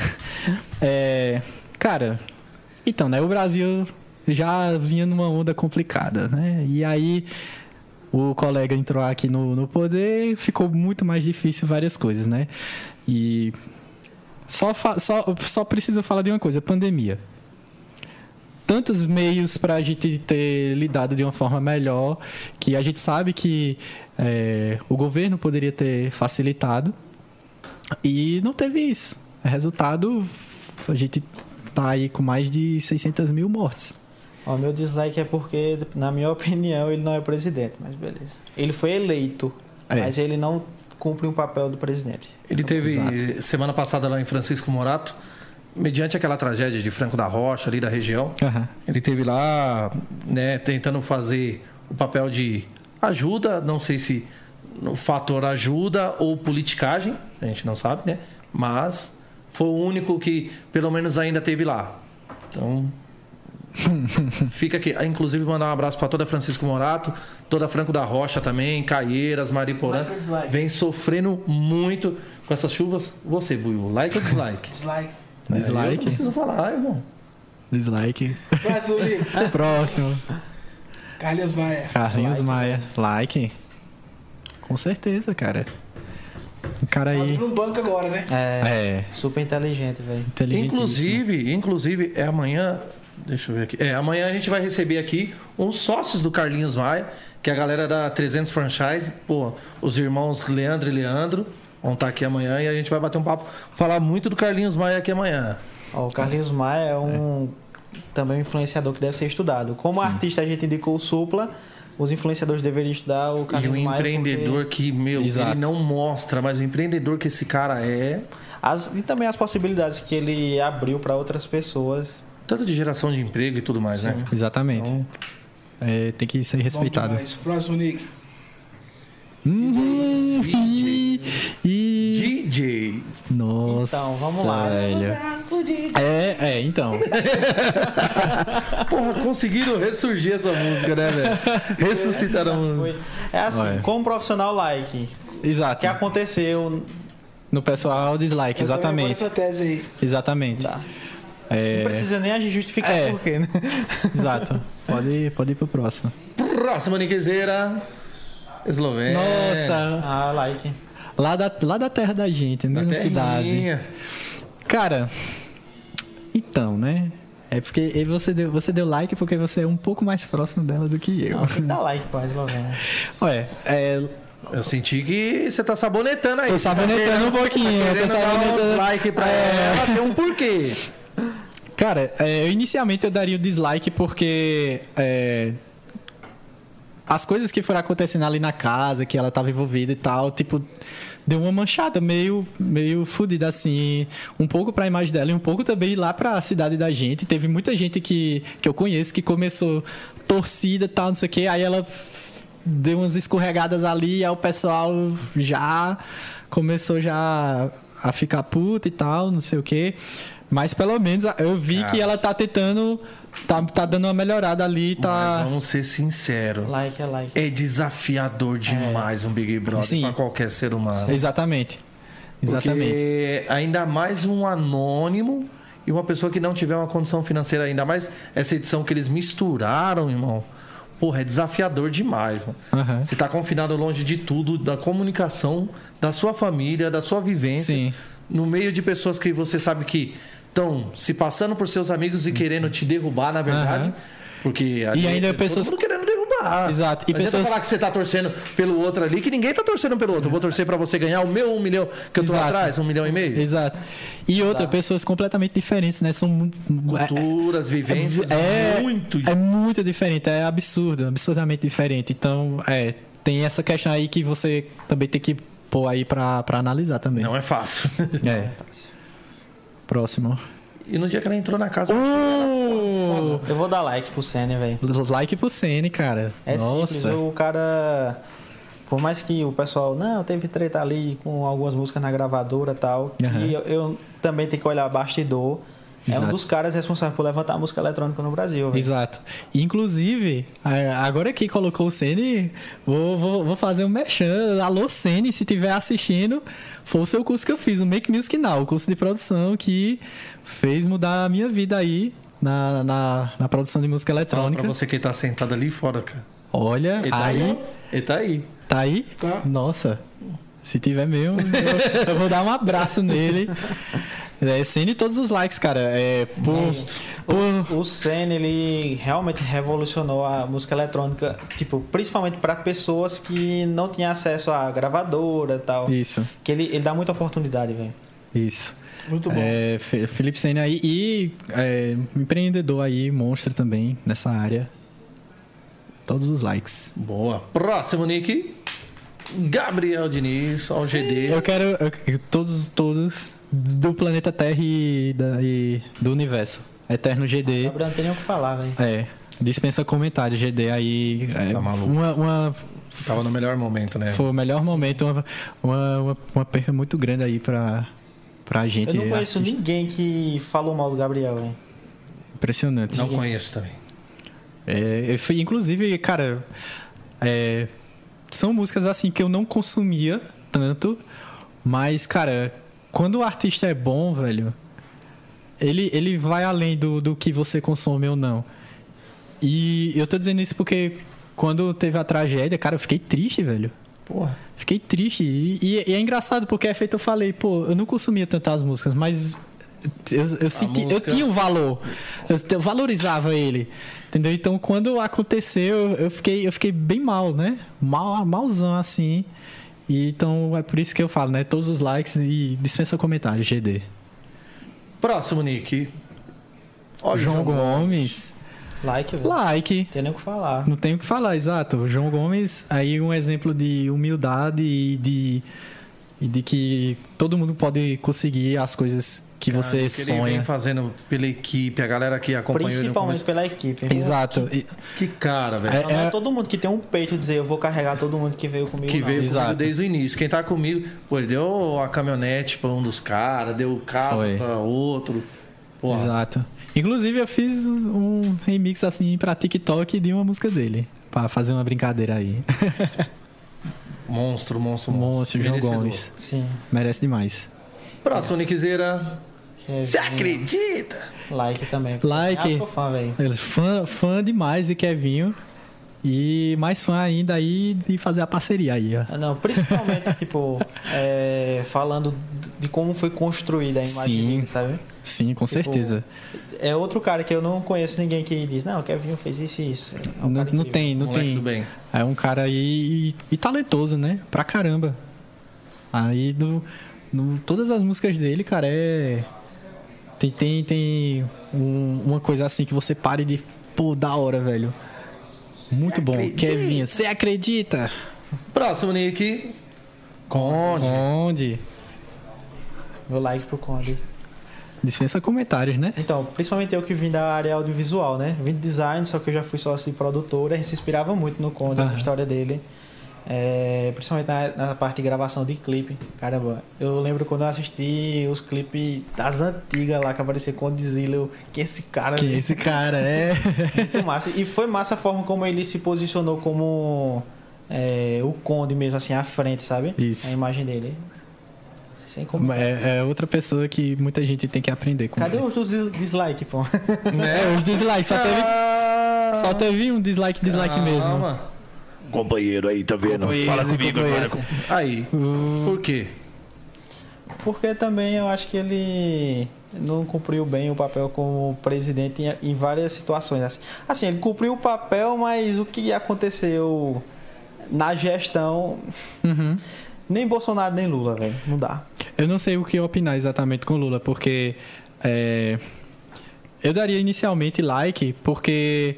É, ele, ele ajudou em alguns programas, Sim, assim, para pessoas de baixa renda e tal. Inclusive, eu utilizei um deles, né? Eu, eu, eu estudei meu ensino médio em um, em um IF, um Instituto Federal, que ele que ajudou a, a espalhar por isso. E dislike por causa de, de outras coisas que a gente vê lá na política, que surgiram aí os, os... Cara, esse ano a gente está num ano eleitoral, né? É. E eu vejo que nem vocês deram dislike para os dois. Quem seria uma opção? Hoje, infelizmente, hoje os maiores nomes por enquanto dentro do cenário são os dois disputando, né? O atual e Lula. E aí fala-se muito numa terceira via. Quem seria essa terceira via? Infelizmente, eu acho que não existe. É, eu acho que vai surgir. A gente vai descobrir ainda. Vai é. ser uma surpresa. Ser uma surpresa, exato. É, é complicado, cara. Eu, política nossa, no Brasil é complicado, não, né? Não gosto Demais, de falar. Pô. Não gosto de falar de política. É, por exemplo, eu não votaria em nenhum dos dois. E aí? E aí? Eu também não votaria em nenhum dos aí dois. Aí a gente vem com Sérgio Moro, Ciro Gomes. Também não, não. É...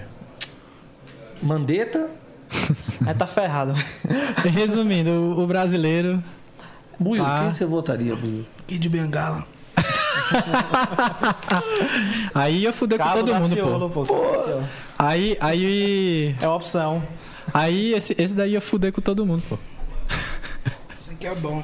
Literalmente, né? Pelo menos já sabia. Porra, tô fudido.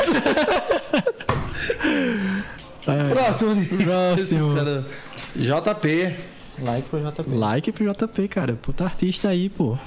É outro artista. Você, né? É, ah, pois é, já. Conta um pouquinho como que foi essa, essa parada, irmão, pra você. Cara, é. Então, é... temos aí Stefano. Alô, Stefano? Acho que ele tá ali na outra tá, sala. Tá ali assistindo. Ah. Stefano também é sócio no meu projeto. E. E quando ainda tava muito quando ainda tava muito cru, né, o meu projeto e tal, ele uma vez ele pegou e disse pra, um, fez uma pergunta para mim e eu fiquei martelando naquilo desde então. Ele perguntou: "Cara, o que é que tu acha de encaixar um funk na música eletrônica, ou misturar, tal, fazer alguma coisa?"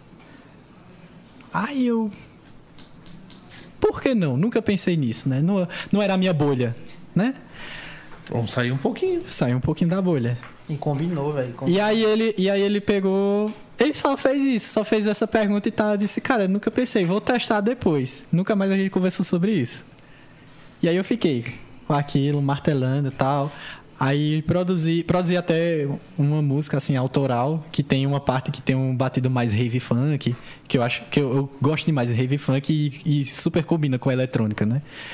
Tal, já foi uma, uma primeira experimentação assim que eu tive, né? Aí. E passou. E isso foi o quê? Tem uns, uns três anos. Foi quando o Stefano chegou pra gente, né? Dois. Dois, dois anos. anos. Vai fazer o terceiro agora, né? Pronto. Aí, beleza. Aí agora o projeto já tá já com uma forma melhor, o meu projeto e tal. Aí ele pegou do nada também. Olha, tu acha que tu consegue fazer um remix dessa música? E aí ele mandou a música do JP, né? Que é JP, Kevinho e, e Aaron, né? Tu acha que tu consegue fazer? Aí, sendo bem sincero, a, a primeira resposta que eu dei, eu olhei assim e disse: Não sei. Tenho que testar. Ele disse, não, eu preciso saber se você consegue ou não. Consegue ou não? Aí eu disse, então espera um pouquinho aí. Pá, pá, pá, pá, quando eu consegui encaixar assim no beat, aí eu, consigo, vou montar uma ideia. Aí, 20 minutos depois, Stefano, tá aqui. Fiz a ideia do, do drop, né? Que na música eletrônica a gente chama o drop, né? O refrão, né? Tá aqui o drop. Aí eu, espera mais um pouquinho. Fiz a música toda, a ideia geral. em um intervalo, Stefano tava em uma, em uma videochamada. Depois ele me contou que, enquanto ele tava na videochamada, ele tava no WhatsApp falando com, com o Guto.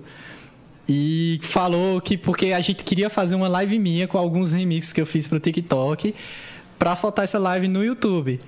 E aí ele tava atrás de CDJ, pra gente pegar uma CDJ emprestada ou alugar para poder gravar. E aí disse: "Não, vou, vou lá ver com o pessoal lá da Conde".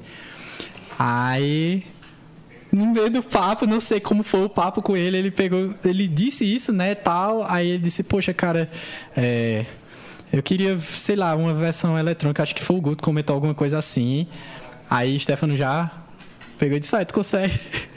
Aí eu, beleza, consigo, consigo. fiz, montei e tal, não sei o que, isso em, em, intervalo de quanto tempo? Tu também tava na videochamada com o Stefano. Não, foi muito rápido. Foi muito rápido, não foi? Foi muito rápido.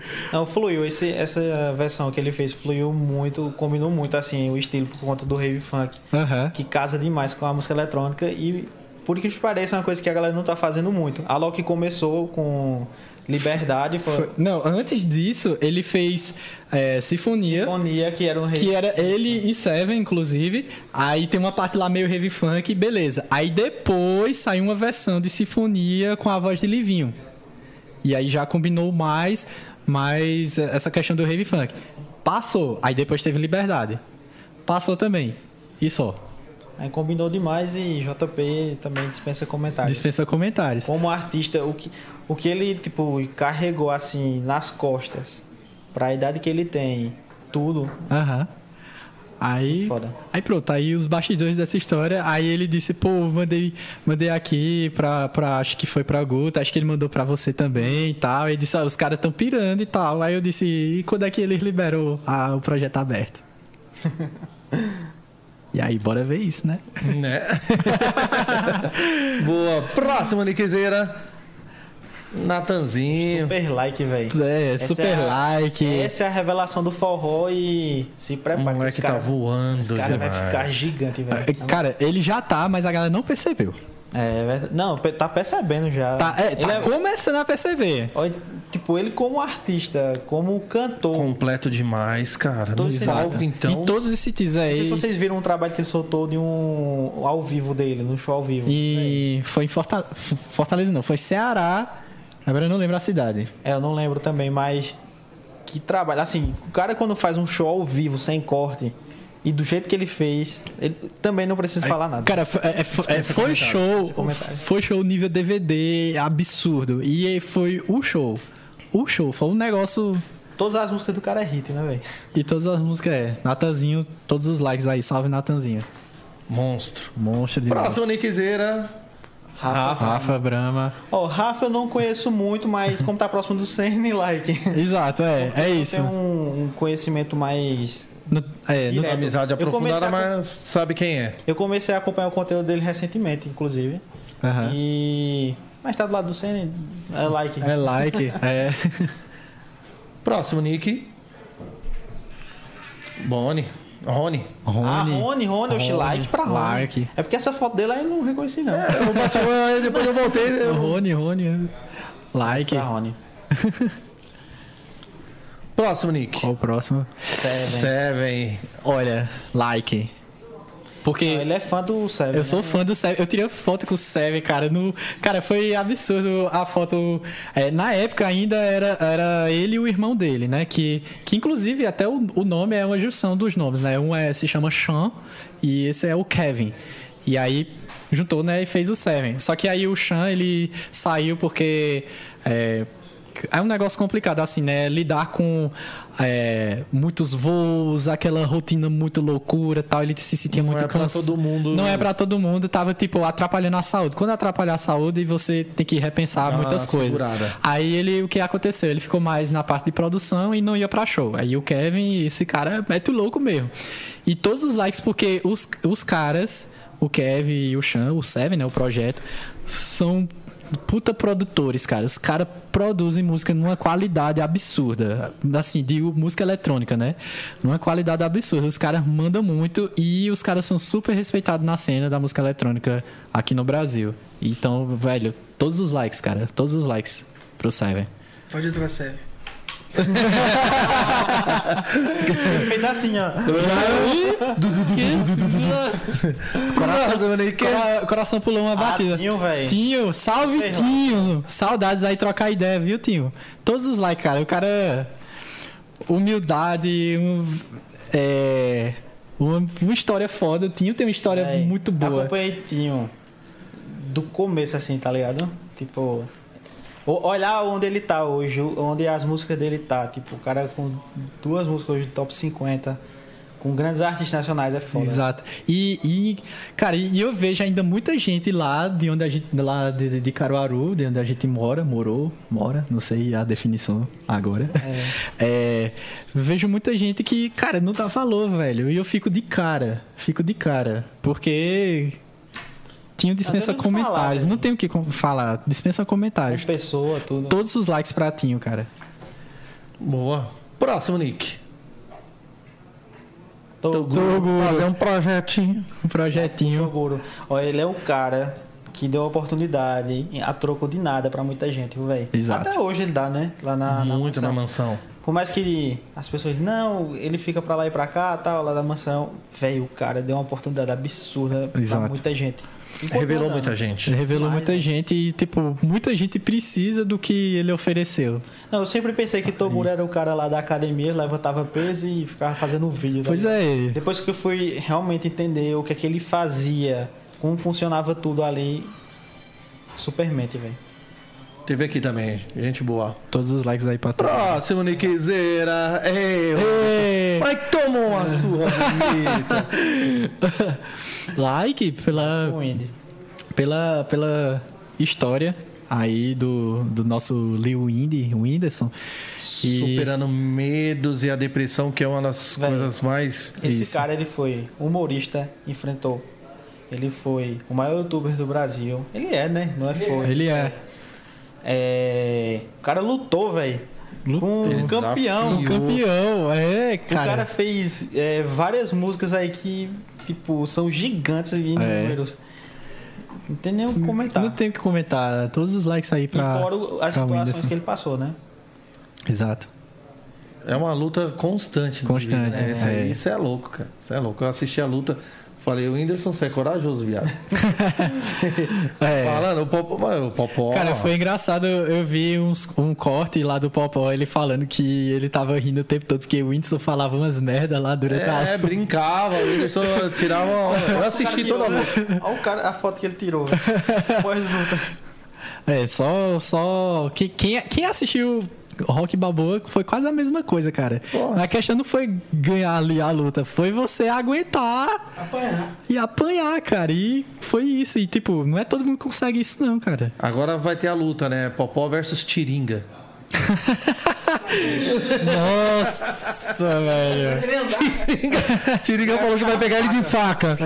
É, puxa facão. Brincadeira, esse foi o nosso like e dislike de hoje. Porra, Massa. Foi tranquilo, né? Tranquilo, foi tranquilo. molezão. Molezinha. Molezinha Like. demais. Sabonetou a metade do like. É, correu daqui, fugiu de lá. Vocês, vocês facilitaram aí. Eu, eu senti aí. Mas teve a fugida também. é. Cara, como todo o nosso programa, porra, foi maneiro, foi ótimo receber vocês aqui. Aulas, né? A gente vai bater uns papos ainda nos bastidores, principalmente nós. né? Show. Quero agradecer pela essa participação e quero que vocês deixem aqui uma mensagem para a galera que acompanhou o programa. Primeiro, também, né, falar as redes sociais, como acham vocês nas redes sociais. Beleza, pra. É, salve galera aí que acompanhou. É, pra me achar aí na, na rede social das fotinhas, o Instagram, É o arroba Erson, H-E-R-S-O-N. E no TikTok, o, a rede social de fazer dancinha. é, mesmo, mesmo, mesma coisa, só que BR no final. Erson BR. BR. Pra, pra me achar. E, cara, a mensagem que eu quero deixar é. Primeiro, na verdade, eu que- queria deixar meio que duas mensagens. Primeiro é que nunca desista do que você estiver tentando. Por mais que seja difícil, por mais que a gente nem sempre tenha o apoio 100% da família, que normalmente teria que ser a base mais forte, e às vezes não tem, às vezes tem, ainda bem que, que eu tenho esse apoio, mas eu sei que a maioria das pessoas não tem. Não desista, porque principalmente quando você está pensando em desistir, normalmente é quando está prestes a acontecer alguma coisa. Então, nunca desista. E a segunda mensagem que eu queria deixar é que é, a gente às vezes acaba passando, enfrentando situações difíceis. E tem uma frase que eu às vezes eu gosto de falar, porque porque dá uma motivação legal é que a vida quase sempre ela é injusta, mas ainda assim ela é boa. Então, sempre agradecer o, o muito que você tem e o pouco que você tem, porque Gratidão sempre. gratidão sempre. Você não sabe o dia de amanhã. Então, a vida às vezes é injusta, mas ainda ela, ela é boa. Então, por isso nunca desista de correr atrás. Agradecer vocês aí ao papo, a todo mundo que tá assistindo. E pra me achar, arroba Diogo Margrave. Diogo Margrave. Não é, tem nada a ver com grave de música, não, viu? É, uma longa história. Não não. Eu tô na frente grave, eu tenho um groove. Baixista. E a frase que eu vou deixar aqui: todo mundo é estrela e merece direito ao brilho, mas tenha paciência que isso vai acontecer. É isso. É sobre, né? Boa. Buiu, Tamo junto, Edinho. tamo junto amanhã. Você de novo. É quinta, né? Na quinta, né? Quinta, quinta também de novo. Esse foi o 011 de hoje. Lembrando que ó, o vídeo e todos os nossos patrocinadores estão na descrição do vídeo aí, certo? Não esquece.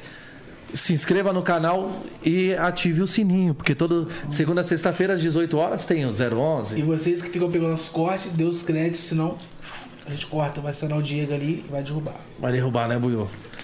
A gente fica por aqui. Amanhã estamos de volta a partir das 18 horas. Não se esqueça, hein? 011.